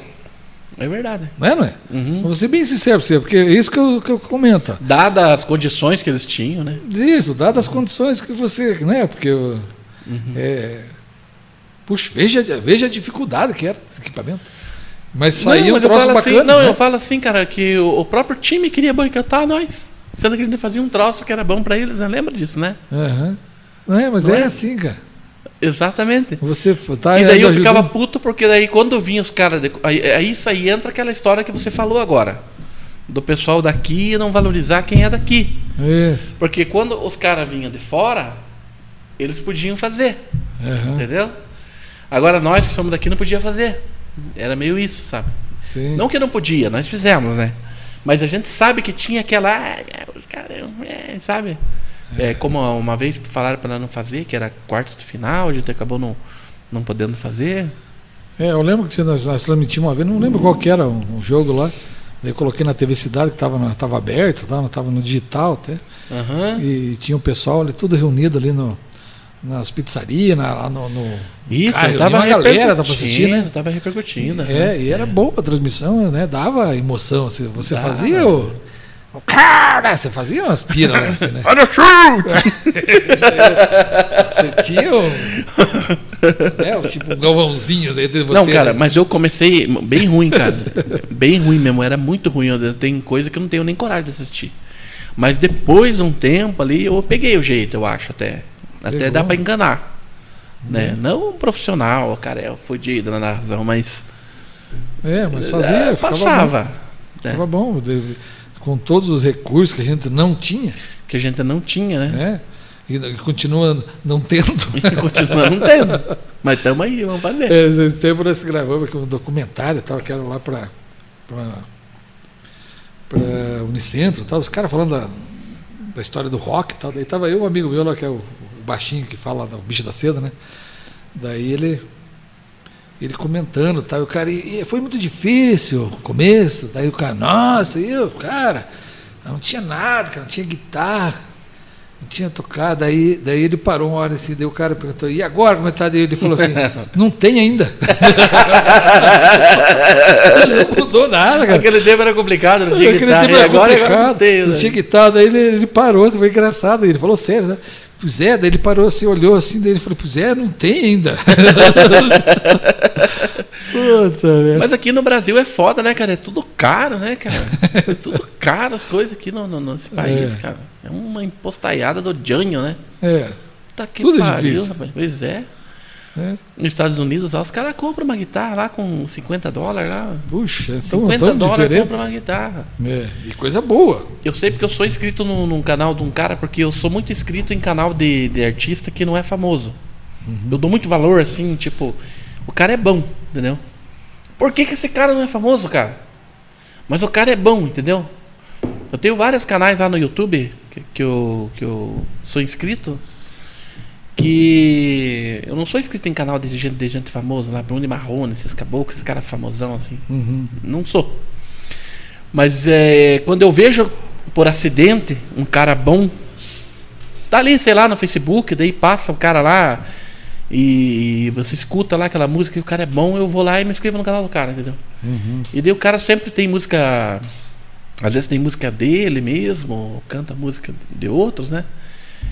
E daí eu me inscrevi no canal de um cara, um cara até americano, não é nem brasileiro. Acho que, eu ac- acredito ainda que ele seja americano, não sei de onde que ele é, porque ele sempre que ele vai cantar, ele grava num estúdiozinho dele assim, na casa, assim, parece que, é- parece que é na casa dele, assim. É um cara bem barbudão, assim, gordão. Ninguém diz que o cara tem uma voz daquela, sabe? Canta pra caralho, assim, o cara. E eu me inscrevi no canal dele. E daí ele gravou. Um, ele pegou e gravou um vídeo falando, né? Que você pode tirar um som bom com uma guitarra de 50 dólares. Sim. Lá tem guitarra de 50 dólares, né, cara? Tipo. Claro que é dólar. Pra nós o dólar aqui é fudido, é caro. Mas pra eles é 50. 51. É, Tipo, é, é porque não tem essa impostanhada de acho que tem aqui. é, aqui né, é cara? mais complicado. As Aqui coisas é são. É, então, é, pra você ter uma base, então você pensa em uma guitarra lá, então, é, há 40 anos atrás, eu estou com 54 anos, vou fazer. Então tinha 12 anos, né? comprar guitarra. Nossa, né? Há, há 42 anos atrás, meu Deus do céu, quanto que era caro. Nem tinha essa indústria, né? f- Nossa. Fudida que tem agora. Daí hoje eu tenho, né, eu tenho uns instrumentos bons, tal, tem lá, eu gravo, né, tem um instrumento bacana. E um- uma coisa que eu fiquei analisando, assim, o, o- que eu, eu me analiso muito, entendeu? Porque quando você começa a se enxergar e se ver, você começa a tentar se consertar. Né? Porque a gente é um eterno se vê para se consertar das coisas, das, né, dos pensamentos, das ações que a gente faz. tá? Eu vendo a minha guitarra lá, eu fiquei, fiquei analisando bem assim. Eu, eu gosto daquela guitarra vermelha, tem uma, até hoje lá assim, uma Les Paul, é. porque eu fui lá quando era que era, tinha que fazer aquela guitarra, eu acho que ficou aquilo na minha, na e minha você mente. tinha essa né? pira, né, daquela guitarra. É, de- aquela pia. Daí esses dias eu até peguei lá a guitarra, fui lá com o meu piá lá, falei, tá Pedro, vou dar essa guitarra pra você aqui, não vou tocar nela. Faz 20 e poucos anos que eu tenho ela. Nossa. Guarda ela aqui assim, ó, e ela é top, aquela guitarra. Ele tá lá no quarto dele, assim. Que puxa, rapaz. E ele coisa- já toca alguma É, coisa? daí, mano? não, ele, Tá. é, ele não, não, não vai muito. Não vai cara. muito. Não, não gosta muito de música e tal, mas daí, aquele ato assim, né? Falei, puxa, porque se eu tivesse uma guitarra, né? tá entendendo? Uhum. Daí, quando eu era meninão, assim, daí esse cara que é amigo meu, né, que faleceu, o Mário Wolff lá, ele foi, vendeu a, a televisão dele colorida que ele tinha no quarto lá. Que era uma com- raridade na época. Nossa, era uma raridade. Porra. E foi lá e comprou uma guitarra vermelha, Les Paul, e desceu a rua lá, nós morávamos lá embaixo, perto da estação lá. E eu vi ele vindo com estojo e tal, assim. E eu, né, ele chegou assim e falou assim, tá, cara, abre aí pra você ver. Daí a hora que eu abri aquele estojo, assim, aquela guitarra vermelha, assim, Les Paul, original, assim, né? Puta merda, que- emoção, daí o cara, vamos, vamos ensaiar. Boa, cara. Que pira que foi aquela guitarra lá. Daí, puxa, foi o primeiro cara assim, né, que você fazia aquele ato assim, né? Que te deu essa. É, nós tinha Oportunidade. aquele- nós tinha aquele sonho, entendeu? Aham. Ter uma banda e tal, né? E é difícil. Mas não era só a guitarra, né, cara? não, Era a batera, era isso que era foda. Isso, daí nós compramos uma bateria acrílico, sabe? Que era muito caro, uma bateria acrílico, assim, era. né, Puxa, era assim, como um copo, assim, né? Mas vocês já Coisa sabiam tocar? Sabia, nós tirávamos E- um som, E como é que vocês to tocavam? Vocês não tinham os instrumentos? Então, eu aprendi assim, antes, lá com uns 11 anos por aí. Pegava Meu- dos outros, assim? Não, pouco, meu irmão né? foi na aula, tá aí na aula, aprendeu a tocar violão, que meu pai faleceu e ficou aquele violão anos parado lá em casa. Meu pai arriscava tocar um violão É. e tal. E daí meu irmão pegou e botou corno no violão e foi na escola. E, né, daí aquela dificuldade, era meninão, eu não tinha dinheiro para pagar Já percebeu que dava popularidade? Não, daí eu olhei assim, daí eu falei, mas como que toca isso aí, cara? Daí ele pegou aqui, ó. É mi. É assim. É assim, ó. Ó. daí vai É ensinar. mi assim, ó.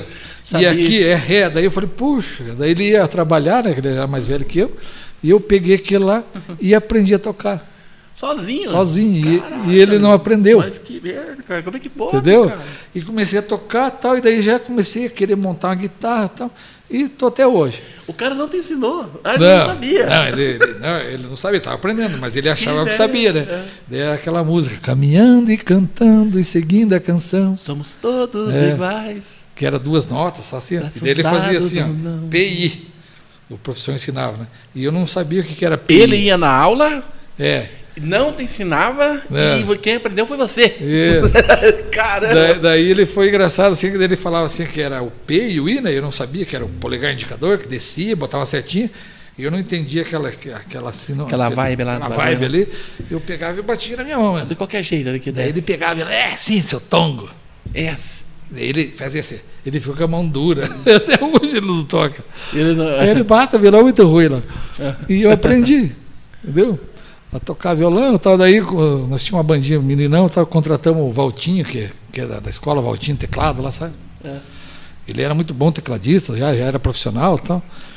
E daí nós contratamos ele para tocar um baile que contrataram nós lá, assim, lá em Laranjeira do Sul. Nós, Malemar sabia tocar, e os caras contrataram nós, porque gostaram de nós, né? E um baile lá fudido. é E baile, vocês foram tocar um baile, É, cara. daí Essa eu- é responsabilidade já. Sim, o baile dos namorados, cara, lá em Laranjeira do Sul. Né? Daí, e era uma grana. Não, vocês já sabiam tocar Não, sabia tocar, Já mas tava, não um já. baile, cara. Daí nós contratamos um pianista lá, um tecladista. Não, pra- mas, mas tinha repertório para um baile inteiro? Não, daí nós tinha. fomos ensaiar. Daí contratamos esse cara e o cara E chegou foi. lá muito bom tecladista, já tocava numa banda de baile e tal. E daí ele pegou o E teclado. ele já tinha experiência, já, Já, e já já, era- já dava uns toques pra vocês. Era músico. Daí ele chegou lá e tocou Larry B.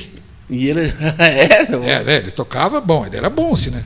Ele tocou Larry B, tchan, tchan, e eu era fã de Beatles pra caralho, né, cara? Quando ele ouviu Larry B, eu falei, nossa, que música tesão, cara. E eu quero aprender também. Daí eu falei assim pra ele, como é que toca esse trem aí, cara? Daí ele falou Ele- assim, ó, aqui é dó. Daí eu falei, mas e o resto? Ele falou, o resto tudo igual.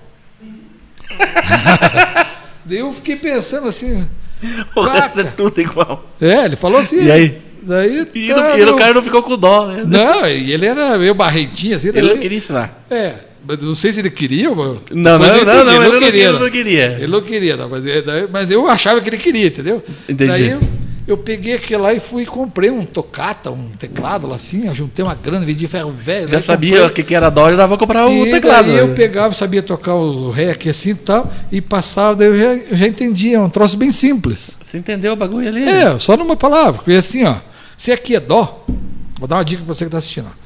É, é o resto tudo igual. Beijo lá, cara. Aprenda aí, cara. Você vai sair tocando o Larry B, cara. Let it Você põe dó aqui assim, ó. Daí você tem a armadura, você faz dó. Dó sustenido. Ré, ré sustenido. Mi, é tudo igual mesmo, ó. Daí o que tem que fazer? Tem que fazer o ritmo. Daí eu vou estar. Dum. Ah, tá. Puxa, comecei a tirar o som de- que eu gostava tal. Larry B e tal. Pô, virei tecladista da banda. vontade agora de comprar o teclado. Mas é simples. agora, é muito fácil. Aprendi a tocar e dali um ano o cara me contratou para tocar como tecladista no lugar dele. então era isso. Por isso que ele não queria ensinar, cara. ah, foi engraçado. E daí você tomou o lugar do cara, você Não, queria. não, isso sem querer, não foi a intenção, mas daí eu aprendi. Deus falou assim, eu sei tocar teclado, ó, pá, pá, pá. E é neste, nesta vibe que eu tenho desenvolvido o meu material, que hoje eu faço o quê? Você quer aprender a gravar? Eu te ensino, cara. Entendeu? Porque eu recebi uma dica só. Como que é o dó? Mas aqui, ó. De dó, eu fiz milhares de música, gravação, Então, produção. cara, agora eu vou te falar uma coisa que, que, é, que é bem aí do que você falou agora. Uma coisa que, eu- que o cara te falou. Sobre quando eu narrava jogo, que eu narrava ruim, cara, mas era uma, uma bosta aquilo, cara. E nem eu não aguentava escutar a minha narração. É, e até hoje Uhum. não aguento, né? Não, é isso assim. E o Percival falou uma coisa pra mim também. Até falei pra ele aqui, que ele tava aqui no programa passado. Ele falou assim pra mim, ele mexendo com as coisas assim, daí eu falei, pois é, Percival, não sei o que, não sei o que que eu falei pra ele lá, que daí ele falou assim, Rodrigo, não precisa você falar alto no microfone, não precisa você gritar. E ir mexendo com as coisas. E eu peguei, cara. Entendeu? E daí eu comecei a narrar assim. Aí o Cade agora com o domínio aqui da bola, do lado esquerdo, na quadra. E comecei. Só aumentava um pouquinho o tom na hora de, um- de uma bola na trave, um negocinho, mas, mas bem pouquinho, sabe? E foi aí que eu vi que eu acertei a narração. E o cara também, entendeu? Só uma dica e você Isso. tomou o lugar dele. Só o- que eu não tomei o lugar do Percival, né? Não, mas você pegou algumas narrações que era dele. Hã? pegou algumas Peguei umas que era dele. cotinhas, né, cabelo? Umas cotas. Peguei umas audiências dele, talvez. Pegou as audiências dele. Então, Acho que não, né? é, mas brincando assim. Cada né? um tem o É. seu. É, ele... E- mas é isso que eu tenho feito. Daí eu- Tá anos luz à minha frente. É, o que eu tenho desenvolvido, assim, daí eu fui lá. ó. Puxa, então é, é bem simples. O que eu preciso fazer? Eu preciso passar aquele que eu, que eu sei, aquele conhecimento que eu sei. Então, o que, que eu sei fazer? Puxa, eu sei fazer bastante coisa. né? Então, na, na produção musical, é isso que eu comento, assim, ó, eu fui lá, que há 20 anos atrás eu gravei, não entendi. né? Então, é, por isso que eu estou dizendo para você que, de repente, em alguns momentos da vida, você para e se olha, né? você vê a mutação, desde cabelo, a atuação tal. Né? É, eu, quando eu entrei lá, não tinha cabelo branco gravar. Hoje, é 20 anos branqueia. De tanto que você dedicou naquilo, né? você se aceitar, se ver. E daí, quando eu fui lá e puxei da minha gaveta, vai, vou escutar essa música que eu gravei em 99, 2000. Daí eu peguei, gravei meu trabalho, aqueles meus amigos não foram lá naquele estúdio que eu montei e tal. Eu fui Na verdade, lá. eles até abandonaram, né? É, daí. Mas não é até. Daí foi, foi uma benção, entendeu? Porque são coisas que, que a gente vai entender só Você arrumou depois. outro caminho, né? Isso, que vai entender só depois. Os caminhos de Deus é é- verdade, são cara. diferentes. É, é verdade, tem razão. né? Então, no momento, eu até achava, fiquei chateado. Depois eu fui entender, não, mas é- é era para verdade, ser é, assim. é. né? Daí eu fui com aquele trabalho lá em São Paulo, no melhor estúdio de São Paulo. Né? Tinha meu irmão que nós gravamos junto. Eu falei, não, vamos, escolha o melhor estúdio, nós vamos mixar lá. que nós vamos aprender a mixar e tal. E eu fui lá, cheguei lá numa mesa assim, cara, 80 canais, aquele estúdio Onde era? top, lá no Guidon, É, da Curitiba? é lá em São Paulo. São Paulo? É, um estúdio de Caramba. quatro andares, daí o cara falou assim, ó, tem a sala A, B, C e D. Eu, não, eu quero a sala A, a mais fudidona.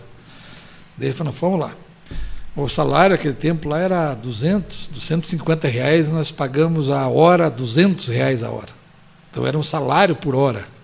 Mil e pouco por hora hoje. É, para ficar lá uma semana lá assim, para mixar Gravando, gravando, gravando.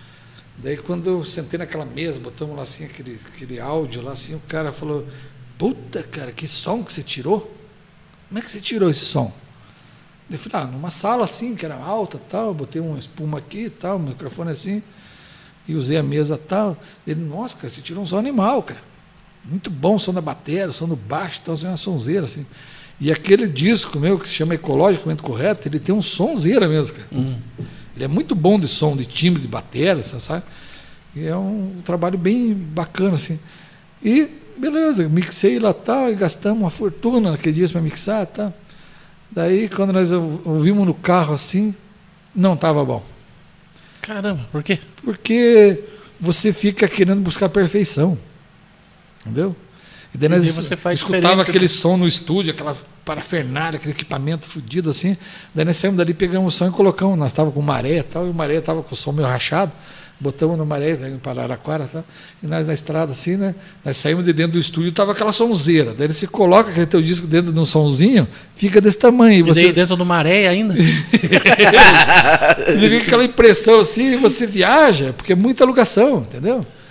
E tá, tá, e é uma viagem mesmo, assim, que você viaja mesmo, assim, de, de sumiço mesmo da tua cabeça.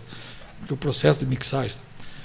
E passou vintando agora esse dia, eu fui lá e peguei aquele disco aberto, a trilha, e peguei, e tem as trilhas todas abertas, batera, tudo, né, guardado lá. Ah, tem tudo separadinho. É, é, todas as Caraca. músicas lá assim, minha voz separada, tá? e a guitarra, os canais, né? E coloquei assim, eu vou escutar cru o som, como eu gravei. Quando eu escutei cru, cara, eu, eu, Nossa. entendi o que o cara falou para mim há 20 anos atrás. Eu falei, cara, você tirou uma sonzeira. E o que que tem nela? E daí, não né, tem nenhum plugin. E mexeram demais. Né? Não, não é que mexeram. O som tava bom, mas eu digo assim, ó, daí tem a mixagem, mas daí eu peguei e escutei ela sem nada. Tipo assim, sem nada, que eu Não- digo, ó, a voz sem reverb, Entendi. o, o som do baixo sem compressão, o som cru. Do- e é, o som tá sem aí- edição, né, o cara? som Sem filtro. sem filtro. O som, daí que eu vou lá e falei, mas está igual o Shine Crazy Diamond, que som parece. Daí eu botei- comecei a comparar, é igual. Caramba. Entendeu? Uhum. Daí eu comecei a botar só, o- só o bumbo do bar. Puxa, só o bumbo. Nossa, daí eu com 20 anos de experiência, eu fui É entender. outro. Por que, que ele falou aquilo pra você? Isso. Daí você vai entender assim, ó. Menos é mais. Entendeu? Você começa a encher de linguiça. Fazer as coisas naturalmente, né, cara? Isso. O que, que, é bom? Bom é ser menos Viu, é mas, mais. é, mas eu reparo o seguinte, cara, às vezes nós gravamos. Quando a gente vai gravar, já acontece muito comigo isso aqui. Até o Ricardo sabe, ele sempre tá gravando comigo. É, vai gravar um vídeo lá. Vamos gravar mais um take pra ver. Sempre aquele primeiro take fica melhor, cara. É. É difícil, a não ser que você errou mesmo. Uhum. Errou a fala, alguma coisa.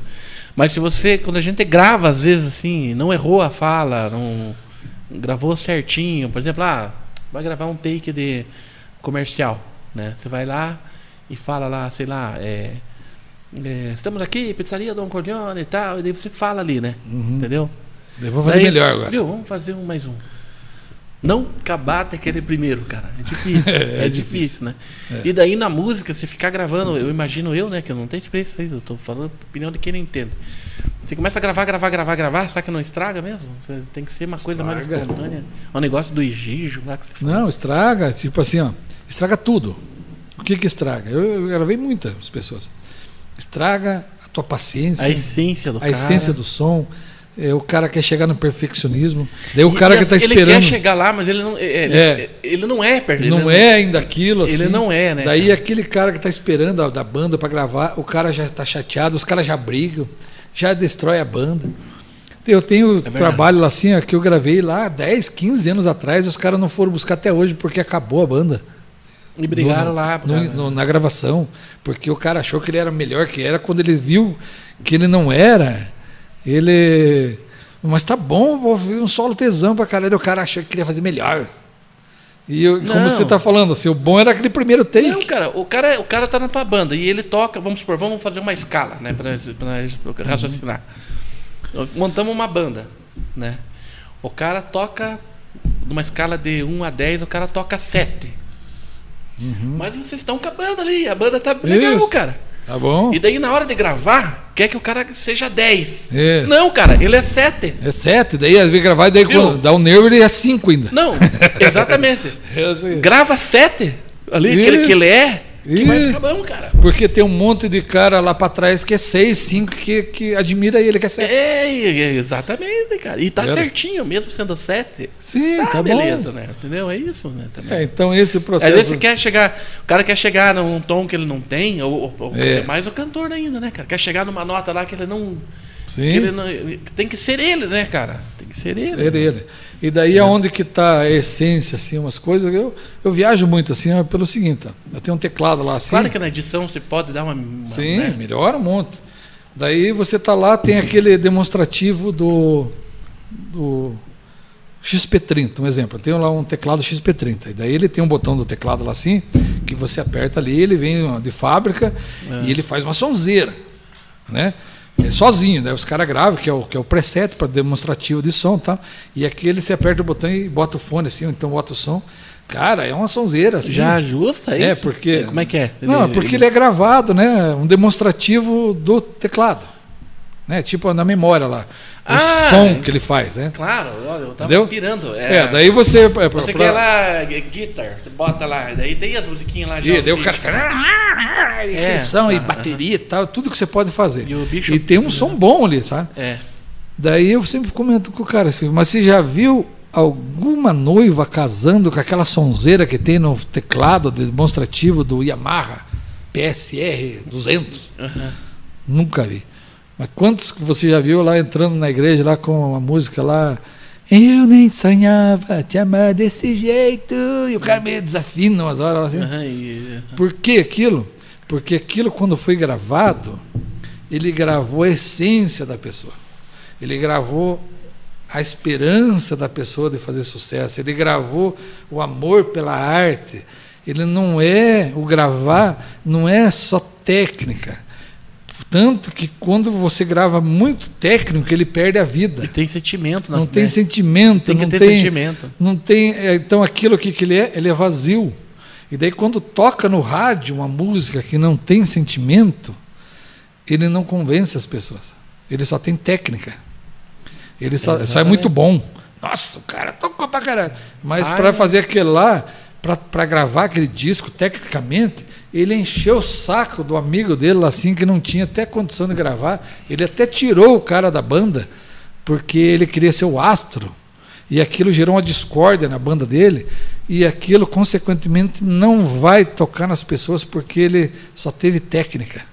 Ele não teve amor pelo que ele faz, ele não teve compreensão, não teve respeito, né? ele não teve esperança, fé. Entendeu?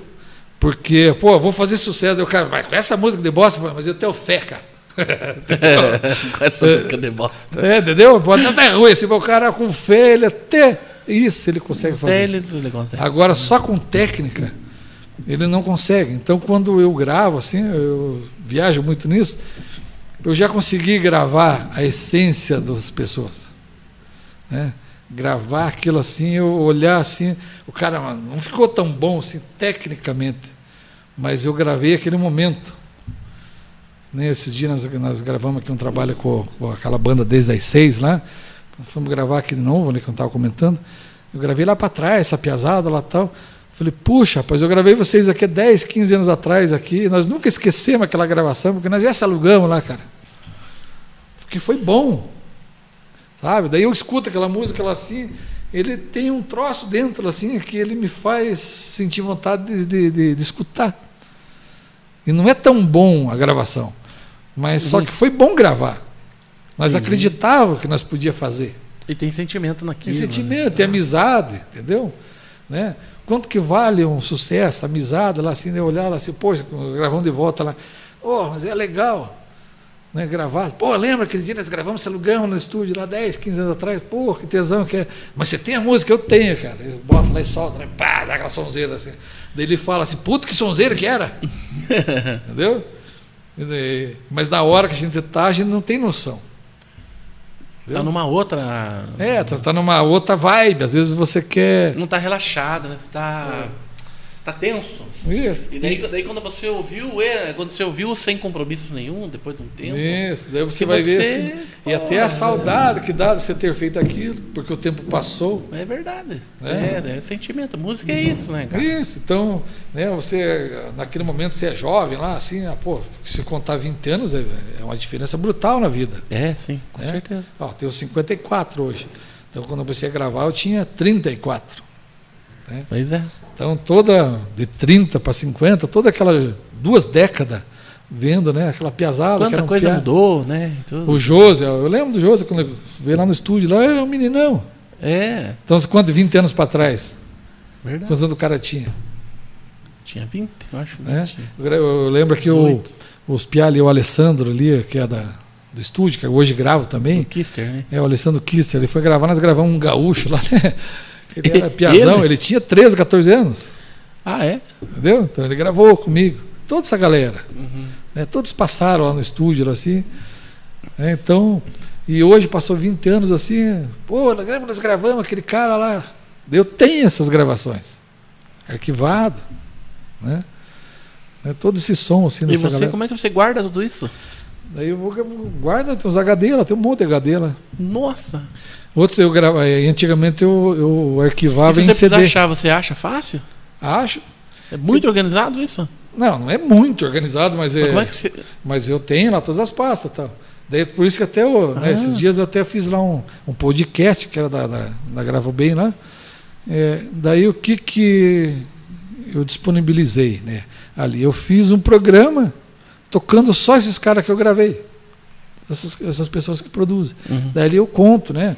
A música que nós gravamos, que nós estamos falando aqui. Acho que eu vi um. É, então. E daí uma forma de eu arquivar isso aqui também, aquelas músicas ali. Entendeu? Uhum. Daí tem as pastas, né? Tudo separado lá. Né? É uma forma de você eternizar o bagulho ali. É, uma. Porque a internet é o melhor lugar para você armazenar as coisas. Cara. É. Então hoje eu tenho catalogado, tá bastante som assim que fiz. É, para disponibilizar para uma plataforma de fazer o quê? Joinha é bacana, mas tem que fazer assim agora. Esse dedinho vinha aqui, tá? E vinha aqui e fazer assim. Entendeu? Porque muitas pessoas veem seu trabalho cara e falam, pô, que tesão da música. Mas ele é um, é um, produto. Você consome aquele produto. Como uhum. eu chego lá, a água eu preciso pagar. Eu me alimento, essa água me, me mata a minha sede. A música que a música é consumida, é um produto. E você paga para fazer, para embalar, para envasar, para produzir. E daí você faz todo aquele trabalho e tal. E você pega e joga lá no, no Facebook e disponibiliza lá. Aí daí vem o cara, ah, que legal tua música. E quando tem uns, uns, uns assim, e olha né? ainda, quando não tem aqueles que falam mal ainda. Né? É, daí o cara, quer saber. É. Então, aquilo é um produto. Mas é. quando você tratar ele como um produto, você vai vender ele como um produto. Né? Então, esse é o meu trabalho que eu tenho desenvolvido, tal, de fazer esse conteúdo virar um produto e disponibilizar uma plataforma para que você venda. Né? Que você venda direto. Porque hoje você vende a música pelo Spotify, pelo Amazon, pelo iTunes tal, né? É, mas aquilo assim, é, você entrega toda a tua, tua música para as pessoas que você nunca viu. E um exemplo bem simples lá.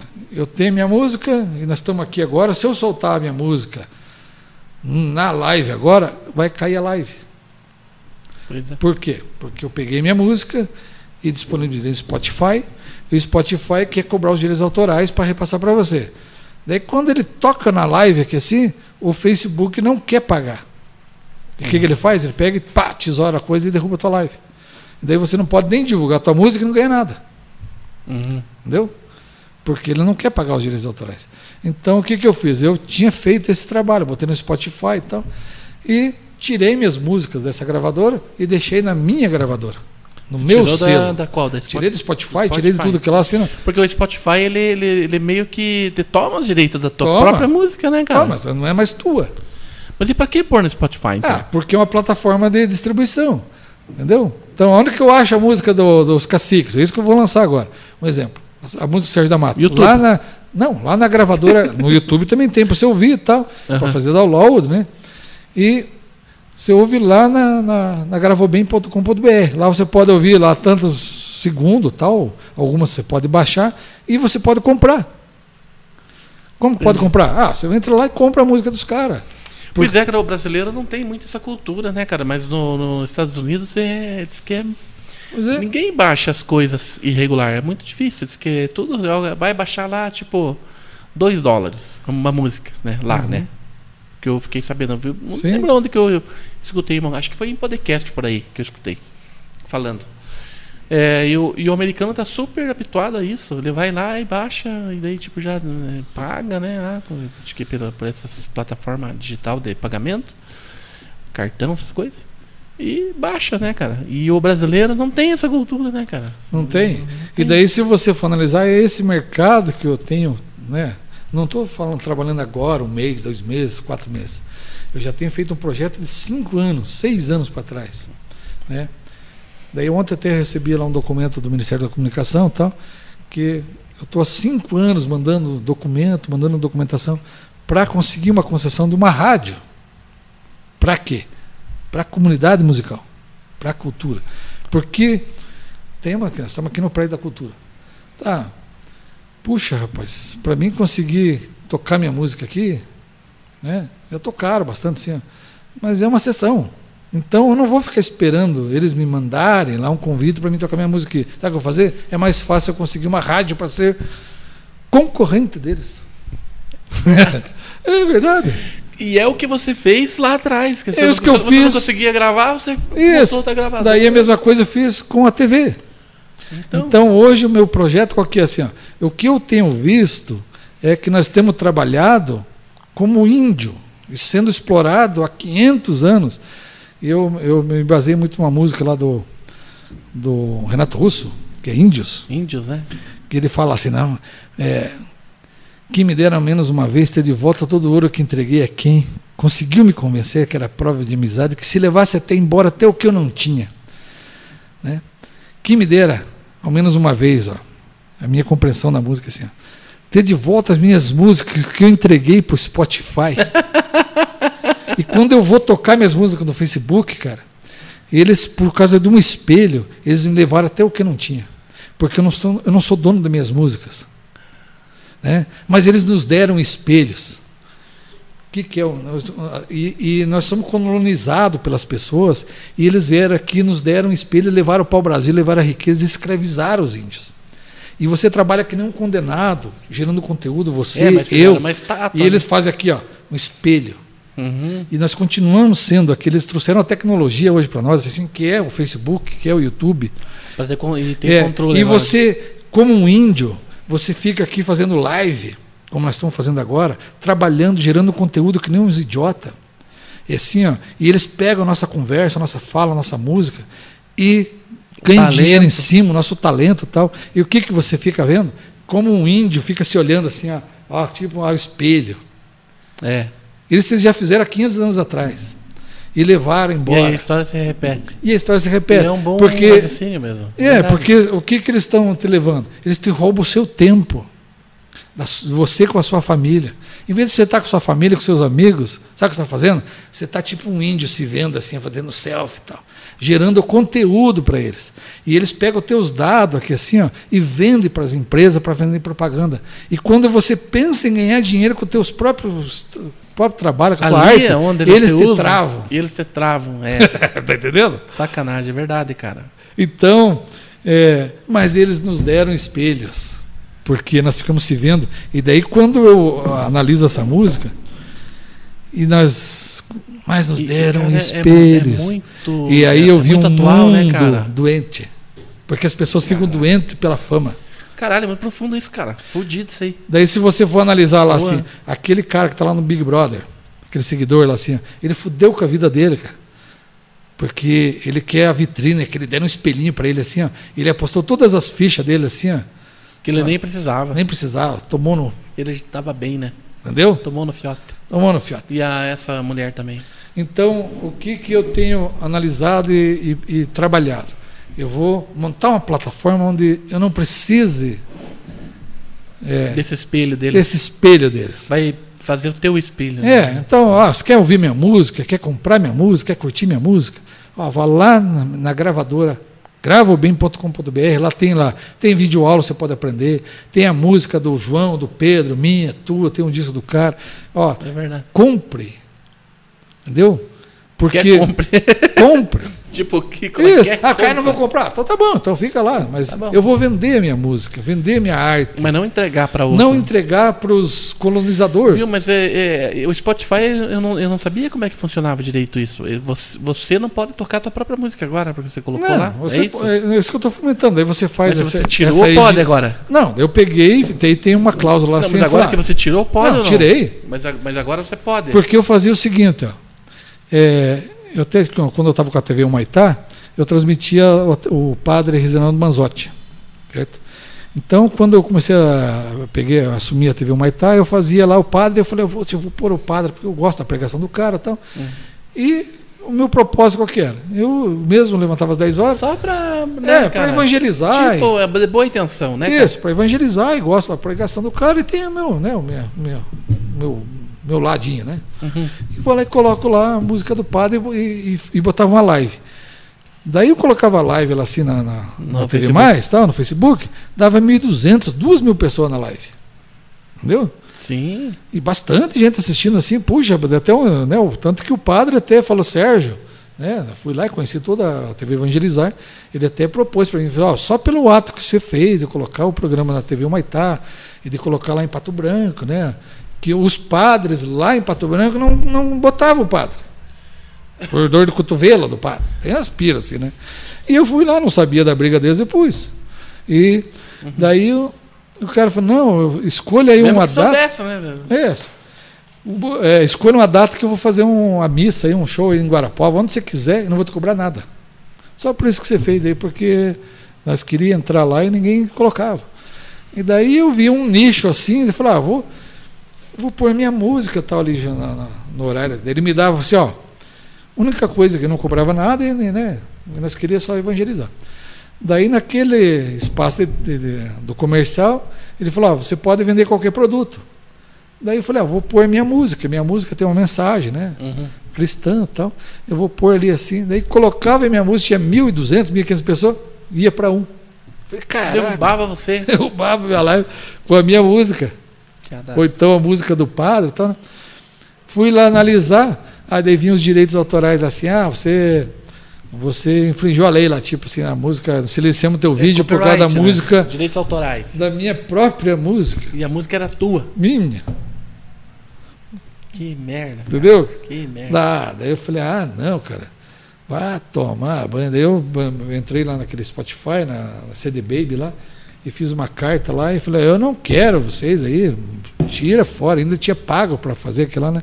Eu quero que retire minhas músicas aqui, que eu, eu quero tocar lá na, na live do padre, lá sem. Não, sem onde, me- não onde eu quiser, a música onde é eu minha. quiser, vai tomar uma? Coca-Cola do, no, É. no bar do Camilo lá que eu pago. E tirei fora. E agora você pode. É, agora minhas músicas, pelo menos, se eu quiser fazer uma live lá e tocar minha música, meu clipe, eu toco. Beleza. Né? Mas daí aí entra uma condição, né? Coloco lá assim e quero disponibilizar para as pessoas, né? Uma outra plataforma. Onde se, se, se tocar, se alguém comprar, ela realmente venha né? para aquela pessoa que compôs, ou, Uhum. entendeu? Para aquela pessoa que gravou, tal, consequentemente. E que não fique na mão de um gringo lá, no, que eu nem sei quem que é, um sistema lá assim que. É a música que você fez e ele que é o dono, né? Sim. Tomar banho, né? E ele nem tá errado, porque você que foi lá e colocou É, também. ele me ofereceu, né? Falei, ó, quer? É, não, tá quer aqui, índio? Mim quer. É, daí, me quer, né? Mim quer pôr música Isso. Daí ele fala assim, quer índio, quer espelho? É. Daí Uhum. Se você for analisar isso, ó, tem espelho aqui, eu quero levar pau Brasil aqui teu. Daí, assim, touro sentado, ou dá pau Brasil. Daí ele leva tudo assim, ele dá o espelho pra você. É, Daí o que, que é o espelho? Ah, te dá música no Spotify. Pois é. Foda. E, o Facebook, Sérgio, tá foda, cara, também, porque eu só não paro com o Facebook por causa dos meus contratos comerciais que eu tenho, né? Que é, é, ainda, ainda dá um, um bom retorno para eles, para mim. Na questão de, de publicações e tal, mas a questão de criar conteúdo mesmo, tipo, colocar esse programa lá. É, e, e outras coisas não, não tá sem condição nenhuma. Tá, é, realmente, É, nós eu- fazia aquelas lives antigamente, lá na época nós, nós fazia na rádio lá, da- dava bastante visualizações, o Facebook entregava para porque assim, a pessoa ela te segue. Você tem, eu tenho ali, por exemplo, você tem 10 mil, 12 mil seguidores ali. Não de página, no teu perfil. Sim. Porque essas pessoas querem receber teu conteúdo lá. Entendeu? Você vai, a pessoa quer gosta do que você faz e quer que apareça para ela. Mas o Facebook não mostra. Entendeu? Não mostra. Você faz uma página, aí você tem 40 mil seguidor na página, né? O Facebook sequestra teus teus seguidores e pede um resgate. Isso. Por quê? Você tem você, que você pagar tem que pagar para aparecer para aquelas pessoas que querem o teu conteúdo. que querem ver o conteúdo. Ele que não gente mostra que você está ao vivo, que você, Ele você- não mostra, não mostra. entendeu? Ele mostra só para uma pequeníssima parcela, né? É. E cada vez diminuiu mais. Só que o que, que a gente faz? A gente, claro que é, é, diminuiu bastante, mas ainda tem um alcance orgânico, né? E eu consigo, divulgando bastante, se empenhando bastante para que dê uma certa audiência à live.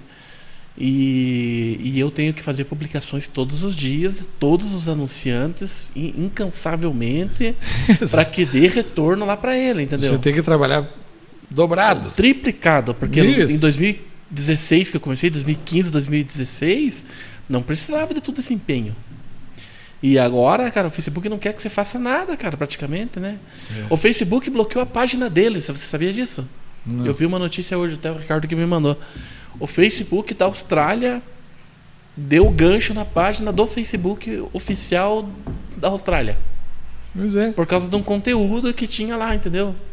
Então, é, o Facebook realmente, cara, tá, tá bem difícil assim de, de trabalhar, mas ainda tá tendo, né? Eu não sei até Sim. quando vai, mas para nós aqui que, que temos o, o grupo, que temos seguidor, ainda tá indo, tá dando retorno. Né? A gente faz as lives lá, o pessoal dá retorno, o pessoal acaba conhecendo as empresas que anunciam e tal. Mas que nem você falou, a gente, se a gente conseguisse escapar disso e ter uma forma de, de, de sair dessa, dessa dependência para que você esteja é, que você esteja aparecendo né, para as pessoas, nós que trabalhamos com isso precisamos, né, por causa da publicidade, né? Sim. É, é difícil, né? É, e eu não sei, cara. Eu, eu também acho que fiz que nem você lá. Eu saí da rádio lá e. E tô sem rádio nenhuma. Não, não- não fiz uma rádio ainda. Então, você você vê. Só se fizer uma rádio pra nós. É, tem que fazer. Tem que fazer, porque os políticos não me querem nas rádios. Não, eu dou, ó, dou cacete deles. Porque você- você tem uma Como é que eu vou trabalhar na rádio desses caras? Ó, Se ó. você- Guarapuava, tudo que é rádio que tem em Guarapuava é. É de o político, é político. Né? Com exceção da cultura aqui, que, é, É. que não é, mas. Mas eu, eu quando eu não- tinha o César Vieira lá, na, na, na uni- rádio uni- universitária, né? E tal, nós produzia lá, eu produzia os caras, sempre tava rolando o som lá. Daí tem agora o Marcelo lá, que é meu amigo lá, que é locutor, já faz hora que tá lá, o que chama o Pitoca lá, né? Sabe? onde que é? Lá na Unicentro, da Rádio Unicentro. Ah, na rádio do Centro. Daí, puxa, rapaz, não tem uma música minha lá, os caras apagaram tudo. E daí eu até tiro uma onda do cara, falei, poxa, cara, que feio, velho. Daí eu. Né, tinha uns caras que gostavam das minhas músicas. Tinha, pô, eu escuto você lá na rádio lá. Nunca, daí o cara, não, não tem nada. Eu lá. tuas músicas. Eles Cara. apagaram as minhas músicas. Do, do- do- Do, tudo, do tiraram sistema? tudo. Por quê? Daí eu falei, mas por que será? o que, que eu fiz para os caras? E eu fiz toda, todas as vinhetas da rádio no Unicentro, né, cara? Entendeu? Quando Puxa ela. vida. É, até eu escuto lá o Dirceu de Oliveira, ela tem lá bastante as vinhetas que eu faço, né? E minhas músicas não estão lá. Daí eu falei, sabe uma coisa, cara? Eu não vou ficar pedindo lá pro cara tocar minha música. Eu vou atrás de uma concessão de uma rádio e vou tocar minhas músicas na rádio, esses xarope. É isso mesmo, cara. É isso mesmo tem que fazer. Daí eu fui. É, ficou mais fácil eu conseguir uma concessão de uma rádio Do que fazer os caras tocar do que eu música. pedir para os meus amigos tocar a minha música na rádio, porque eles apagaram. Meu Deus do céu. Meu Deus do céu. Que é feio. terrível, né, cara? Daí ontem até eu recebi lá a documentação lá, porque daí é um processo meio complicado, né? Documentação e tal. E fui habilitado, tal, uma luta tal para habilitar aquilo lá. E quem sabe, agora estou pela última fase, são cinco anos já Uhum. que eu estou lá.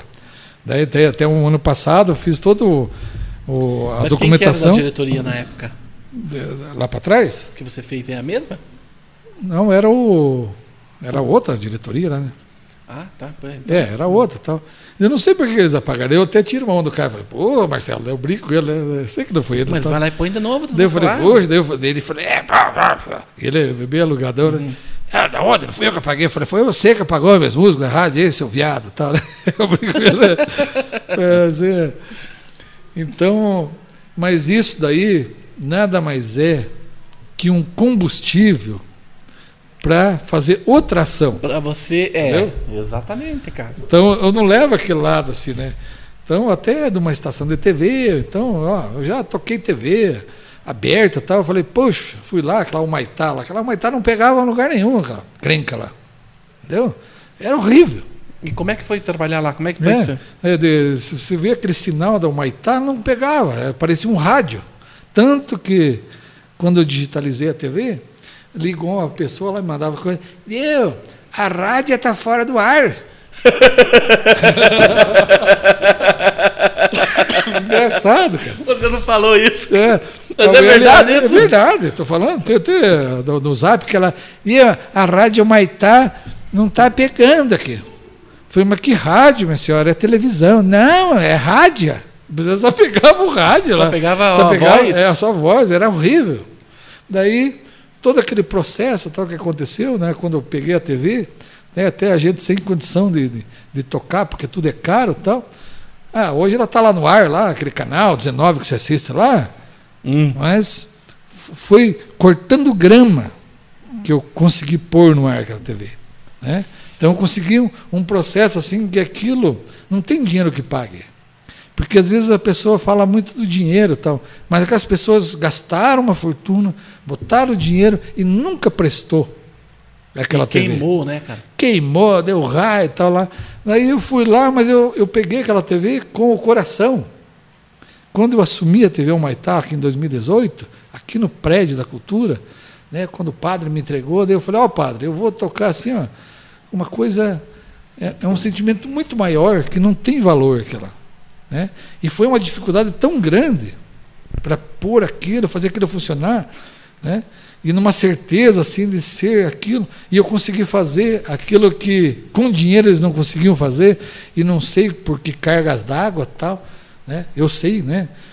É, o, porquê, Mas, e aquilo aconteceu tal, e foi na minha mão, entendeu? Que eu dei o start lá assim, ó, digital.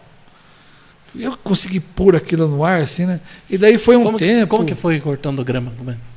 Não, foi assim, ó, eu, né, quando eu peguei a TV Humaitá e tal, e, é difícil você manter lá, você ter um gasto lá, né, exorbitante. Exorbitante. É um, É, um troço você manter no do- ar, é fora da fora casinha. Casa. Para quem tem dinheiro é fácil, é gastar É. 50 mil reais por mês, mas para quem não tem, não é fácil. É. Cinco é foda. Né, daí peguei aquilo e tal, e eu acreditei, começamos a colocar um programa do Oliveira, colocamos até o Batman no ar, né, fizemos um programa de vocês Lembro, aqui, lembro. cada um somava um pouquinho, nós fazia aquilo, e vai, fomos para lá e trocamos aquele, aquele som analógico. Tava dando bom, né, E tava bom, É. tinha audiência, nós alugava e tal, né? E tá, e foi, daqui a pouco, num dia do Natal, deu um raio, queimou tudo o equipamento lá. Aquele analógico eu já fazia pegar.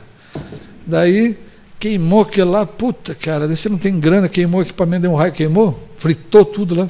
Eu fui lá, pá, abri eu com meu filho, abrimos aquilo lá, fui lá em Londrina, desmontamos, soldamos o cabo, fiz funcionar de volta. Daí eu, Por último, vai, tá aquela pira, todo mundo desistindo, não vai, não vai, não vai. O padre fala, até falou, ah, não vou mais com você. Nem o padre não. É, o padre foi comigo. O padre desistiu, cara. Aí o padre falou, ah, não vou mais com você. Eu falei, ó, oh, padre, eu até falei uma coisa que eu, que eu falo e tenho dentro de mim. Falei, ó, acabou para você. Mas para Deus ainda não acabou. Porque eu sempre penso assim, ó, é, nunca deixe que as pessoas falem assim, acabou para você. Sempre acredite que um pouquinho mais para frente ainda as coisas acontecem. Daí até naquele dia eu falei, o padre falou, ah, não vou mais, porque essa TV não pega mais. Eu falei, padre, acabou para você, cara. Mas para Deus não acabou ainda. Porque eu acredito que eu posso mudar essa merda dessa TV Humaitá, que nunca prestou. Porque né, eles nunca fizeram direito. Esses donos da TV Humaitá nunca fizeram direito.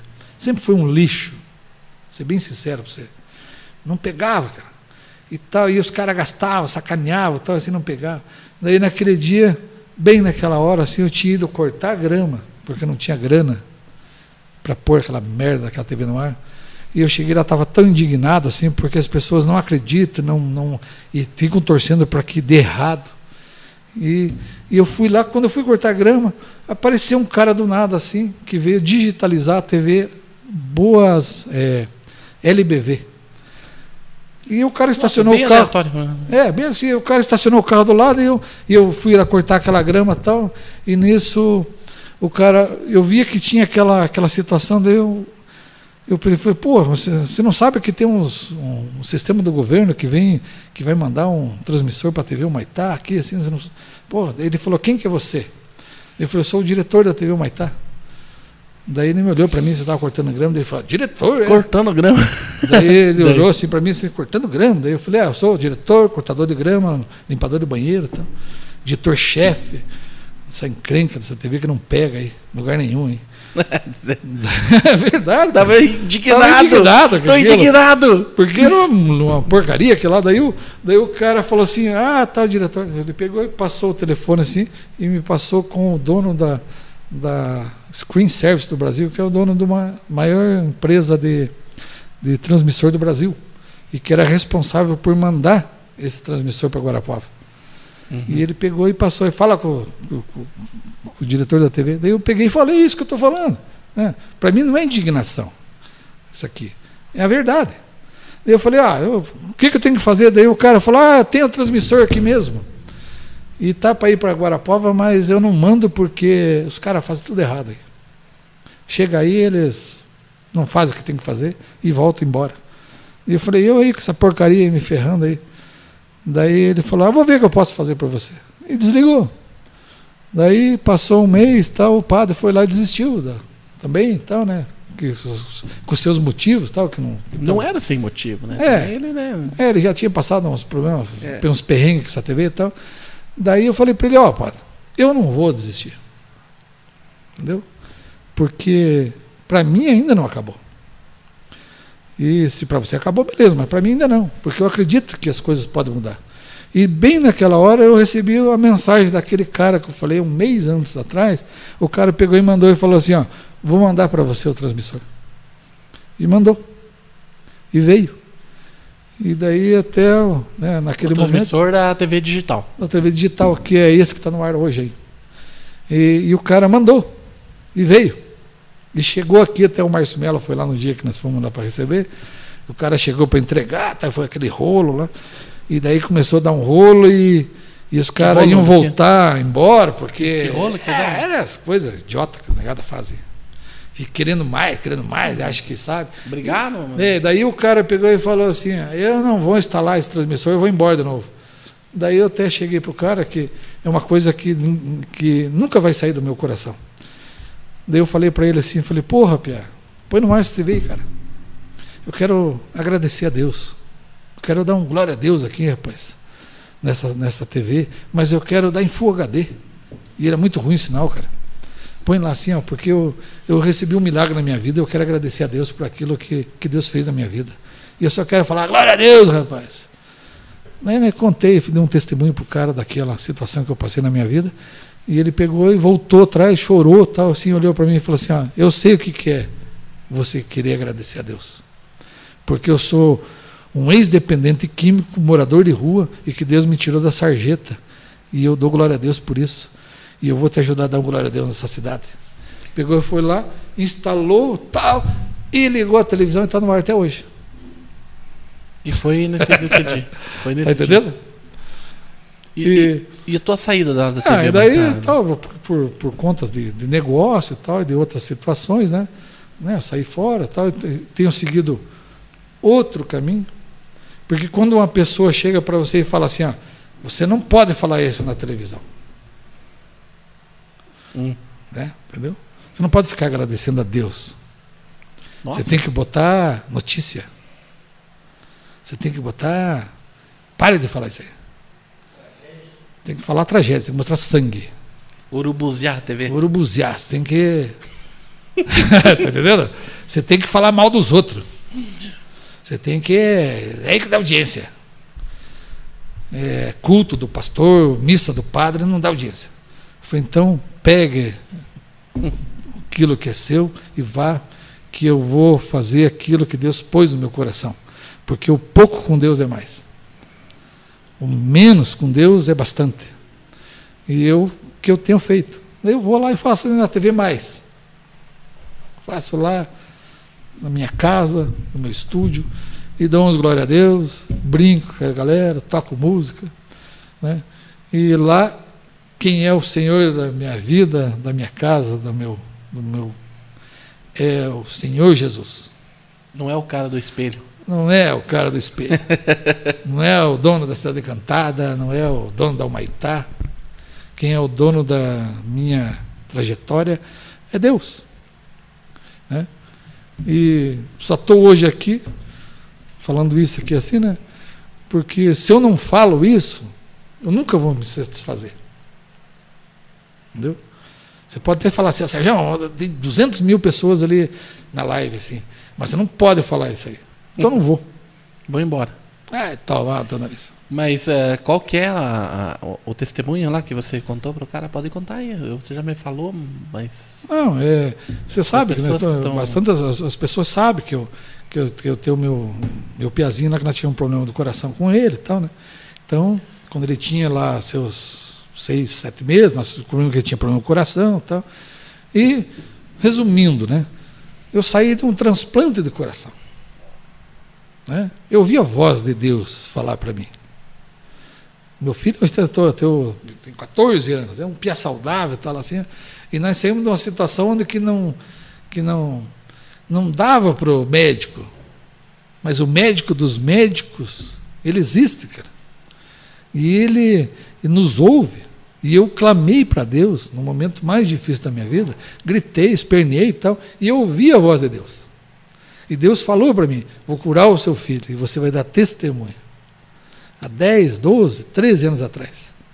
Meu filho tem 14 anos hoje. Ele tinha dois anos. Né? Hoje está lá meu piazão.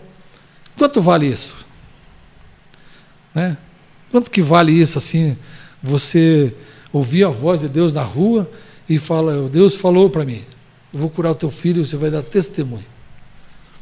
Você vai pegar teu microfone, teu violão, tua, tua vida, teu, e você vai contar para teus amigos, vai contar onde você for. Mas você vai contar do meu jeito. Daí, tá lá meu piá. Nós fomos para um transplante do coração. Meu piá não precisa fazer. você conhece a minha história, né? Sim, sim. Quanto que vale isso? Verdade. Vale um canal de televisão? Vale eh, um milhão de dólares? Puxa, E cara. aquele dia que você foi lá na- no, no- no- no atendimento lá. Que você me contou um dia. Meu atendimento. É, que daí você falou, porque era só colocar o nome lá. Daí. Pois é, daí quando eu, ah, quando na- na- eu vim aqui no, no postão, então, né? Aham. Na primeira cirurgia e tal, né? ah, quando nós soubemos que nós tínhamos que implantar um marca-passo no, no filho e tal, daí a gente fez pelo SUS, estava lá em Curitiba, no Pequeno Príncipe, o cara falou, ah, vai lá em Curitiba, né, vai lá em Guarapuava, pai, e manda eles colocarem o CPF do teu filho lá, que nós vamos fazer a cirurgia daqui 10 dias. E nós viemos, toda aquela pressão, estava fazendo cirurgia do coração, né? Nunca passei por aquilo. Vim ali, no, no postão ali e tal. Cheguei ali assim, ó. E, né, né, poxa, nunca passei por aquilo. Aquele nervo e tal. Cheguei ali assim. Ela, pois não. pois não. Eu falei, e eu acostumado, os caras trataram, porque é um hospital maravilhoso. Lá em Curitiba, né? Eles falam assim, ô pai, mãe, você trata com respeito. Funciona as coisas. Eu fiz pelo SUS lá. Eu aqui, ó, faz pelo SUS. Cheguei assim, ela, o que, que você quer? Engraçado. Qual que é o teu? É. Daí eu falei, ó, preciso fazer isso e tal, assim. Daí ela falou assim, eu preciso pôr tal coisa assim, que precisa fazer uma cirurgia do coração. Mas como assim cirurgia do coração? Tem pessoas que estão aqui dois anos esperando que não fizeram. Falaram isso para você. É, eu falei, mas puxa, mas eu peguei na partida, né, cara? Uhum. Eu falei, puxa, mas eu não vou perder meu, a minha bênção pela tua incompetência, meu. Pega e faça o teu serviço aí, caralho. O que você tem que fazer. É fácil, eu tive que pegar na partida, assim, fiquei bravo, sabe? Uhum. Entendeu? É. Mas o que eu vejo, assim, aquilo é falta de uma. É, de, uma administração que fale a pessoa, pô, trata a pessoa com, com respeito, com carinho ali. Eu sei que a uhum. pessoa é difícil, né? Para as pessoas que trabalham com saúde, né? Mas eu vou te dar um testemunho, assim, do que eu vi, do que eu tenho passado. É, eu, eu, eu, vou bastante na UPA. Né? Porque a gente não é de, de ficar pagando aí. É... Mas, é, mas é pago. O SUS é não, pago. Eu digo né? assim, pago. Esses dias aqui agora eu tive lá, pô, me deu febre, me deu. Me deu sintoma assim que eu achei que estava com Covid, cara. Uhum. Fui lá, fui bem atendido. Entendeu? É, fui, fui bem atendido. Eu também fui bem atendido. Esses tempos aqui atrás, eu me deu um troço no coração, achei que ia morrer, cara.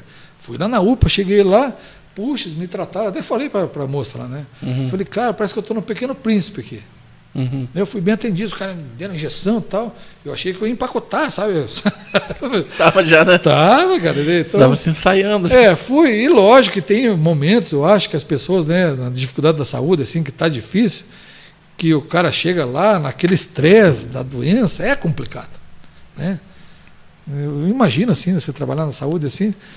Mas, então nesse espaço de, né, que, que, eu já passei, que eu precisei, eu fui, né, achei que foi bem atendido. E, e muita gente sendo uhum. mal atendido também. Uhum. É, não sei daí que, que né, a dependência da saúde, como que está, assim, né, mas, mas eu fui. E o que, que eu tenho feito? Estando ruim, tudo bom, glória a Deus. é? Na verdade, eu, eu também, cara. É que nem quando eu, quando eu fiz algumas críticas já ao sistema de saúde e tal. Mas nem é assim pelas pessoas que atendem lá. É não, tipo, é o sistema mesmo, que, que é, é, muito é. ruim, né, cara? Não tem médico, não tem. Não tem especialistas, né? E daí eles ficam de picuinha, parece que agora tem um médico aí. Eu até quero falar com ele para ver como é que tá essa história. Que é o médico que atende minha esposa. E nós estamos com bastante dificuldade porque ele não está atendendo mais pelo SUS, né? E daí no particular também é dificílimo marcar consulta com ele. E agora precisa levar uns exames lá para ele que foi feito já, que a gente conseguiu consultar com ele, a gente pagou, né? Porque pelo SUS não está atendendo mais. E me parece, não tenho certeza, é isso que eu quero tirar limpo, quero saber se é verdade isso. Que se for, é uma coisa muito grave. Que ele não está atendendo porque a, o município, é, supostamente, é uma coisa que eu não estou afirmando. Uhum. É, supostamente o município quer que ele atenda o dia todo e ele não pode atender o dia todo. Ele, ele, ele sempre atende até meio-dia, né? E daí, ah, ah, então você não vai atender o dia todo, então, então você está fora, então. Tipo, tiraram o cara do SUS, então. Uhum. E por causa de. Porque quando ele estava atendendo até meio-dia, beleza, ele tem inúmeros pacientes, né? Agora só porque agora só porque ele não quis ficar o dia todo, tiraram ele de atender meio-dia. E nesse meio-dia que ele não está atendendo, tem pessoa morrendo. Pois é, cara. Porque não é qualquer um que pode pagar 400 pila numa consulta. Não, é complicado mesmo. E daí tem pessoa morrendo. Porque não tem consulta com ele mais. Que se deixassem ele até meio-dia, teria. Entendeu? Sim. Claro que com um pouquinho de caos que tava e, e- e aquele agendamento um pouco demorado, mas as pessoas não estavam deixando de ser atendidas. E agora não tem mesmo, cara. E daí tem outro problema. O cara pode ter o dinheiro para pagar a consulta, que é 400 pila. O cara vai lá, dá um jeitinho e paga a consulta. Só que se a pessoa for internado, olha que, olha que sacanagem, cara.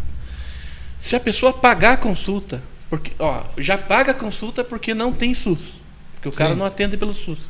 Porque os caras lá já tiraram.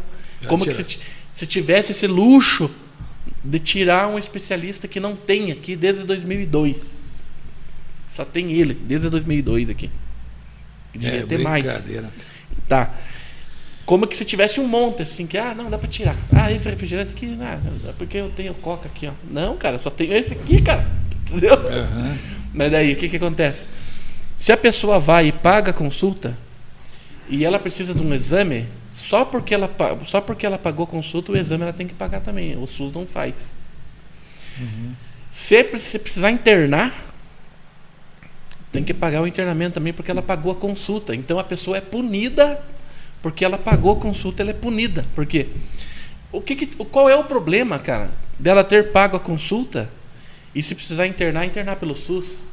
Porque o médico não tem pelo SUS, mas o internamento tem. Agora, só porque eu paguei a consulta, agora eu não posso ser internado pelo SUS? Você tá É, entendendo? sim. Que sacanagem, cara. Agora, eu não sei que, se é realmente isso que está acontecendo. Eu quero, eu quero saber, né? Pesquisar. Mas parece que é meio por aí. Mas a questão da, da- de consultar, sim. Se você, a partir do momento que você paga a consulta, você não pode fazer nada pelo SUS mais. Aham. Entendeu? Você sabe, ó. E aí, uma pessoa que não tem, cara, como é que vai fazer? é, é, as pessoas sofrem, cara. É, falar a verdade mesmo, assim, né? Os caras não estão nem aí. É, eu, eu, eu vou puxar lá assim, ó, uma voz assim, ó. Falar a verdade mesmo, o povo só se fode. Zé- Entendeu? Então, no ano passado, eu trabalhei, né, eu trabalho com estratégia política tal, eu faço toda né, o trabalho de campanha. Eu trabalhei lá na campanha do Vitor Hugo. Certo? Fui lá, fiz o Zebão. Eu era o Zebão, e o cara veio lá, ó, Sérgio, nós queremos que você trabalhe na, na estratégia, vamos fazer assim o trabalho do rádio. Cara, eu vou ser bem sincero para você. Às vezes a pessoa pensa assim, ó, você perdeu, mas eu ganhei trabalhando com ele. Mas perdemos a eleição.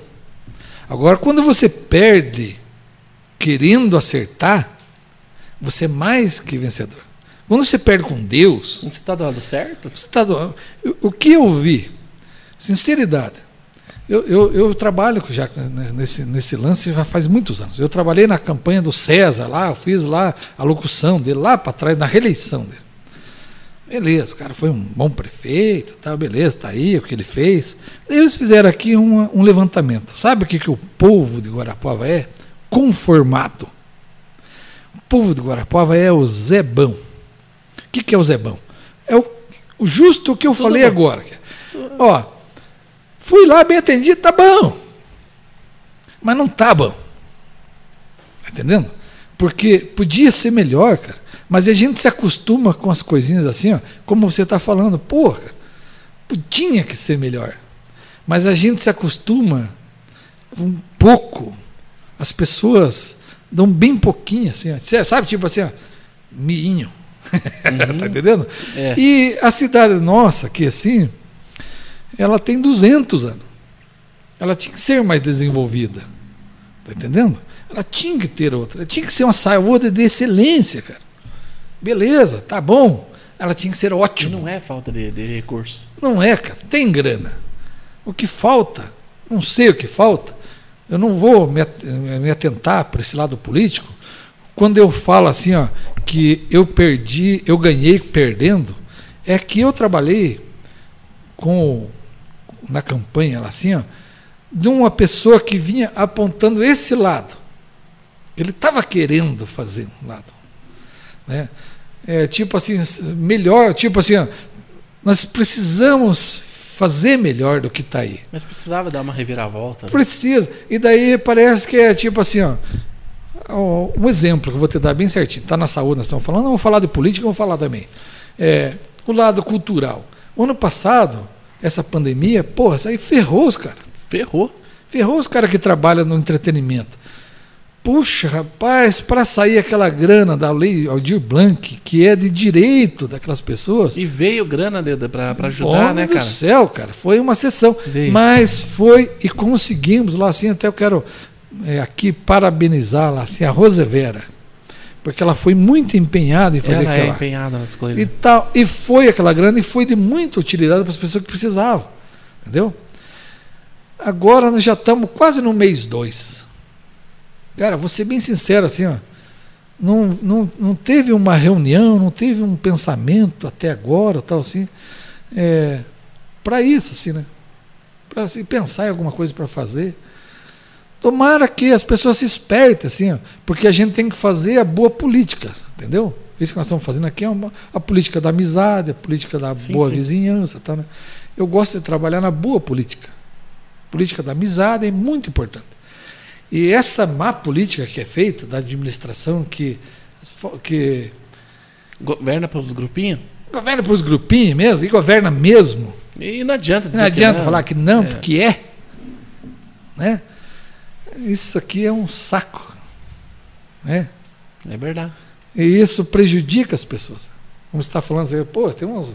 Eu não sei do que é essa parte da saúde aí, assim. Eu também, Você comentou tal. É, esse é o que eu tô, que eu tô vivendo, né? Mas as pessoas sofrem, Sofre pra caramba. é, Puxa. né?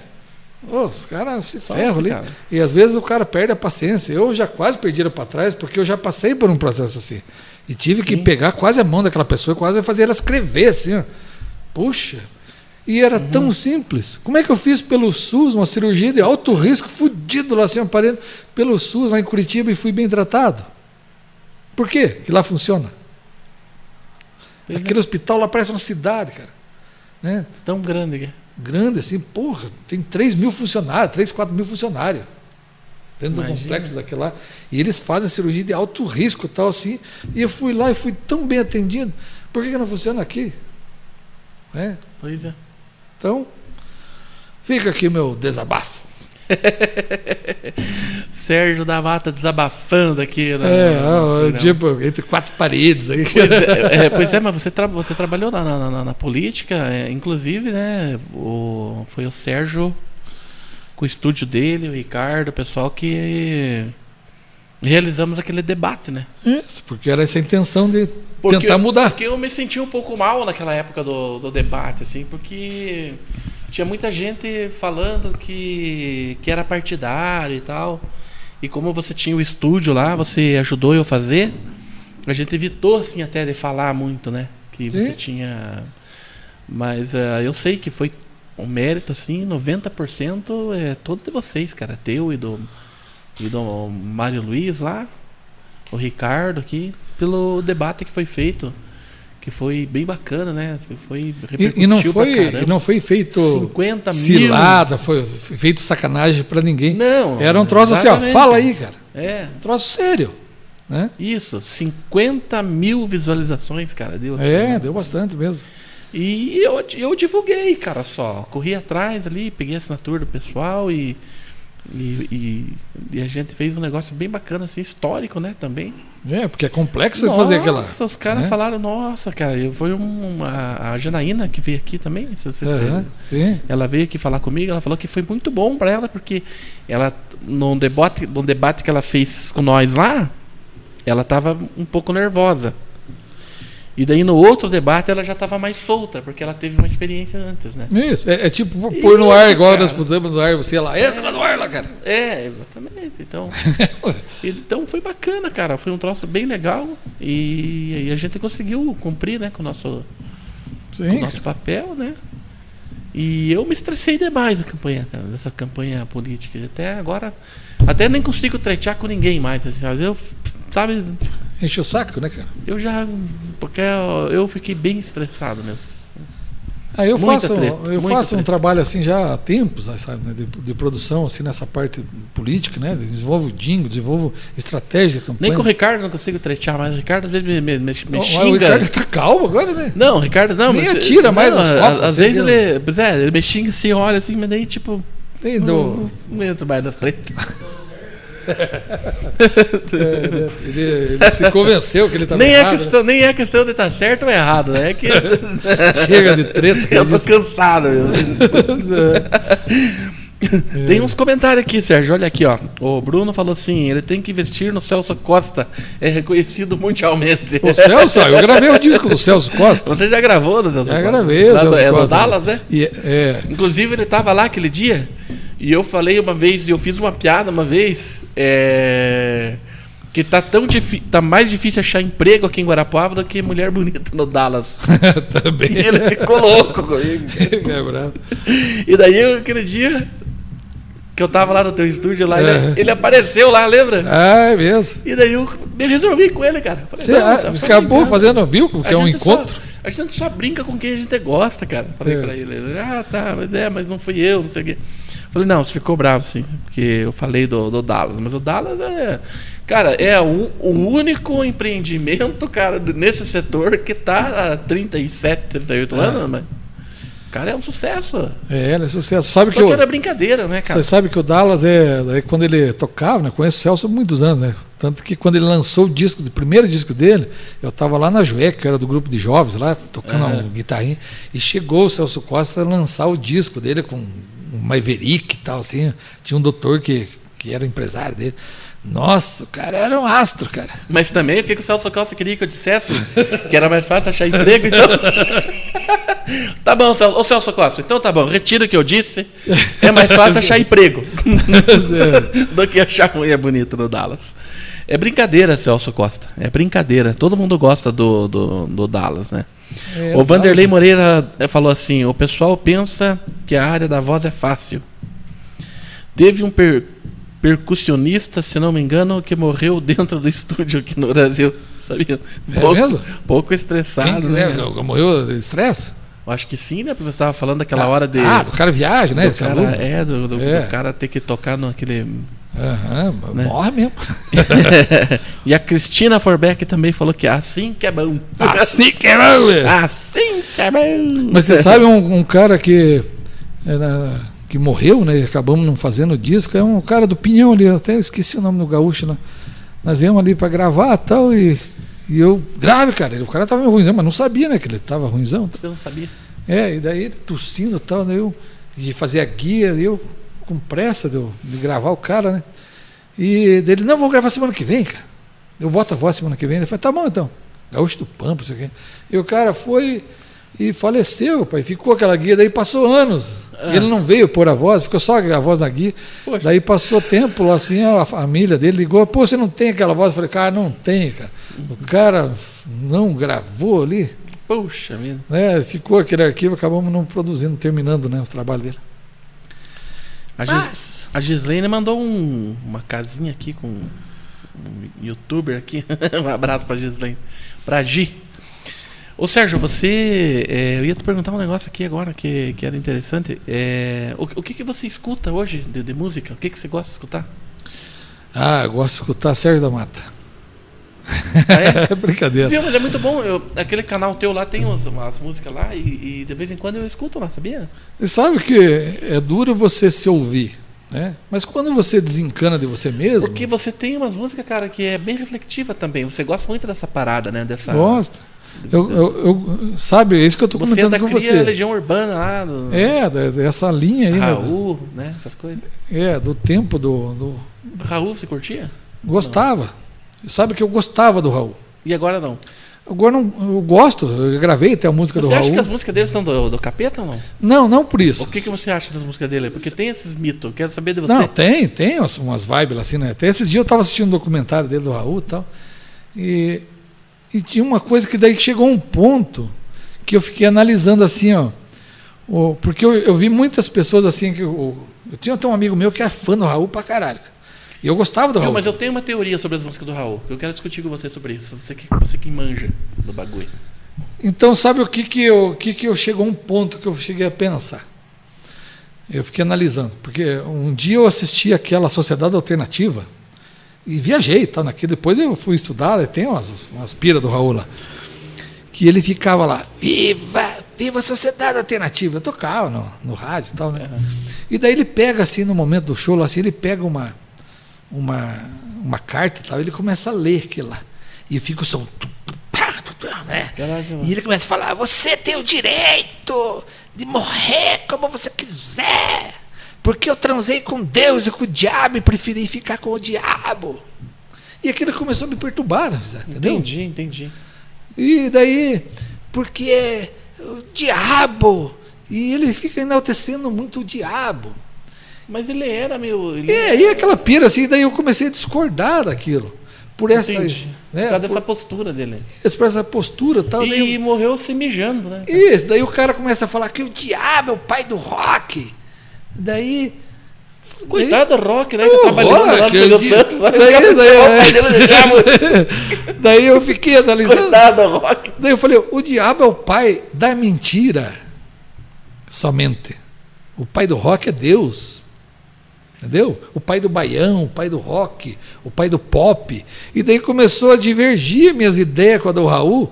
E daí eu vi um amigo meu muito tempo atrás, ele, ele perdeu todos os dentes, ele ficou louco, ele ficou igual o Raul, ficou bêbado. Porque ele ficava assim, eu vou ficar com certeza, maluco, beleza. E eu comecei a pensar assim, ó, tudo que você falar, você vai ser.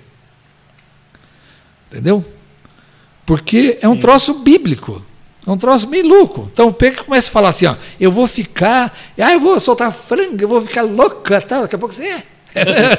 Não que isso vai fazer mal, né? Nada que quem solta, né? mas daqui a pouco eu vou morrer bêbado de, embaixo do caminhão, você vai morrer, É. vou morrer desdentado. E daí ele começa a falar, eu vou ficar com certeza, e aquilo começou a não entrar mais em mim. E eu Entendi. não vou morrer maluco, beleza. Eu vou ficar bem jóia, cara. Bem assim, não vou me acabar. E o cara, tanto que ele falou que ele ficou. E ficou mesmo, cara. Morreu Não um é? jeito triste, né? É, se você analisar, né? Daí eu, as minhas músicas, o que que eu que eu Não quero compõe. mais você. É, o que, que eu falo? Tem uma música que eu falo bem assim, ó. É, eu tento expressar tudo o que eu quero falar. Já não são frases vazias e sem efeitos que eu quero falar. É a razão vinda do coração. Você sabe onde tudo vai parar? São rimas feitas, imperfeitas, e o rumo certo onde elas vão parar. No coração de quem ouvir e aceitar a Jesus Cristo como o seu Salvador, o Rei dos Reis. Porque na vida, Rodrigo, eu tive uma lição. Depois da solidão, um lugar que eu fui de encontrar e compreender. Que a tua palavra tem poder para mudar a situação e me fez ver que quando eu sou fraco, eu sou mais forte, pois seu braço é o meu guindaste e o seu amor lavou as minhas feridas e cicatrizou, tirando a minha dor. E os meus pecados, meu velho, ele jogou no mar. É esta mensagem que eu quero levar. Liberte-se. É, para as pessoas. É tipo assim, ó. Tudo tiver perdido, não é o fim, cara. Não morra, maluco, beleza? Não se foda, não se droga, não se pinche do prédio. Acredita que tudo vai dar certo. É essa as coisas Essa que eu que é a coloco. vibe, né, que você- A vibe da minha música. E daí quando eu ouço as minhas músicas, por isso que eu digo assim, ó, eu gosto de ouvir eu mesmo, e quando eu ouço assim, eu falo, puxa, rapaz, que legal. Eu que fiz isso aí. tá entendendo? E aquilo, porque tem Saquei, momentos que na sua vida você tá para baixo. E daí você ouve de volta e você vai ver que você fala em espelho. Tá entendendo? Tipo assim, ó, você fala para você mesmo. Você quer fazer sucesso, quer falar para os outros, mas quando você vai ver ela assim, ó, você escreveu para você mesmo. É verdade. Você vai falar assim, puxa, rapaz, né? Agora, se você falar assim, ó, você vai se fuder, eu quero que você, morra, eu vou beber até chapar, não sei o quê, daí você vai falar em espelho. Quando você falar e se ouvir, aquilo volta para você. Tá, mas fora você, o que que você. Fora as ouço suas músicas, Legião que que Urbana, eu ouço Ira, que eu gosto? É, ouço Blindagem, que eu gosto, eu amigo do Ivão, da banda lá, gravei com ele. Ouço os caras daqui. Ouço todo dia a música daqueles caras que eu gravo, porque eu ouço profissionalmente e também como fã, porque eu Como gosto, admiro as pessoas. Ouço o Celso Costa, entendeu? Tem um disco Celso Costa que é muito bom. Nós gravamos até, de vez em quando, é, eu mando lá para ele, às vezes, é, nós choramos, até às vezes, ô, ô, da bota, você mandou essa música, que, tesão, sou. é, é verdade? Verdade, é bonita, cara. E daí ele chora. É, nós alugamos. E você tal. também? Sim, porque é muito profundo as coisas, cara. Quando a gente vê verdade no que você né, faz. cara? é, Tem uma- sentimento de uma amizade. história, né, também. é. O, sabe quem que tá mandando mensagem aqui? O Didi? Lá tá mandando um- Didi, mandando meu um amigo, abraço. meu irmão de fé, Um abraço, camarada. Didi. É, Esse porque- também, né, cara? Que precisa aqui. Ele... é. Tem uma pergunta aqui, vamos responder a pergunta aqui. Já estamos conversando. Nós estamos incomodando os já outros estamos aqui, faz conversando há um tempinho já. Já, Já vamos, tomei dois litros d'água já. já vamos dar uma. Pergunta para o Sérgio se ele gravou com o Celso Costa a música. Imaginando você. Não, mas ele já, já respondeu isso? Deu sucu pra ele? Ele Gravei? já gravou.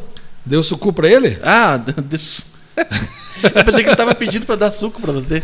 Não, É deu- o nome da música? Dê suco para ele, Percival. Não, Janete foi aí, casa correndo. É, Como é que é a música? Janete vai pra casa correndo, que seu marido não aguenta nem falar. Ele bebe não sei. Daí dá suco pra ele, dá suco pra ele. Ah, dá suco pra ele. dá suco Dá pra ele. suco pra ele. Suco pra ele. Dá suco pra ele. Ô, ô, Sérgio, eu falei pra você que eu fiz um negócio bem porcaria, né? Quando eu narrava jogo ali no começo, que dá vergonha. Tem umas, umas coisas que você fez que você fala, putz, isso aqui é muito ruim. Tem, ontem O eu que que fiz, você- hoje. Não, da, da, assim, Ó, o do- que eu fiz, de, que eu de gravei? trampo, de, de, de trampo. Puxa.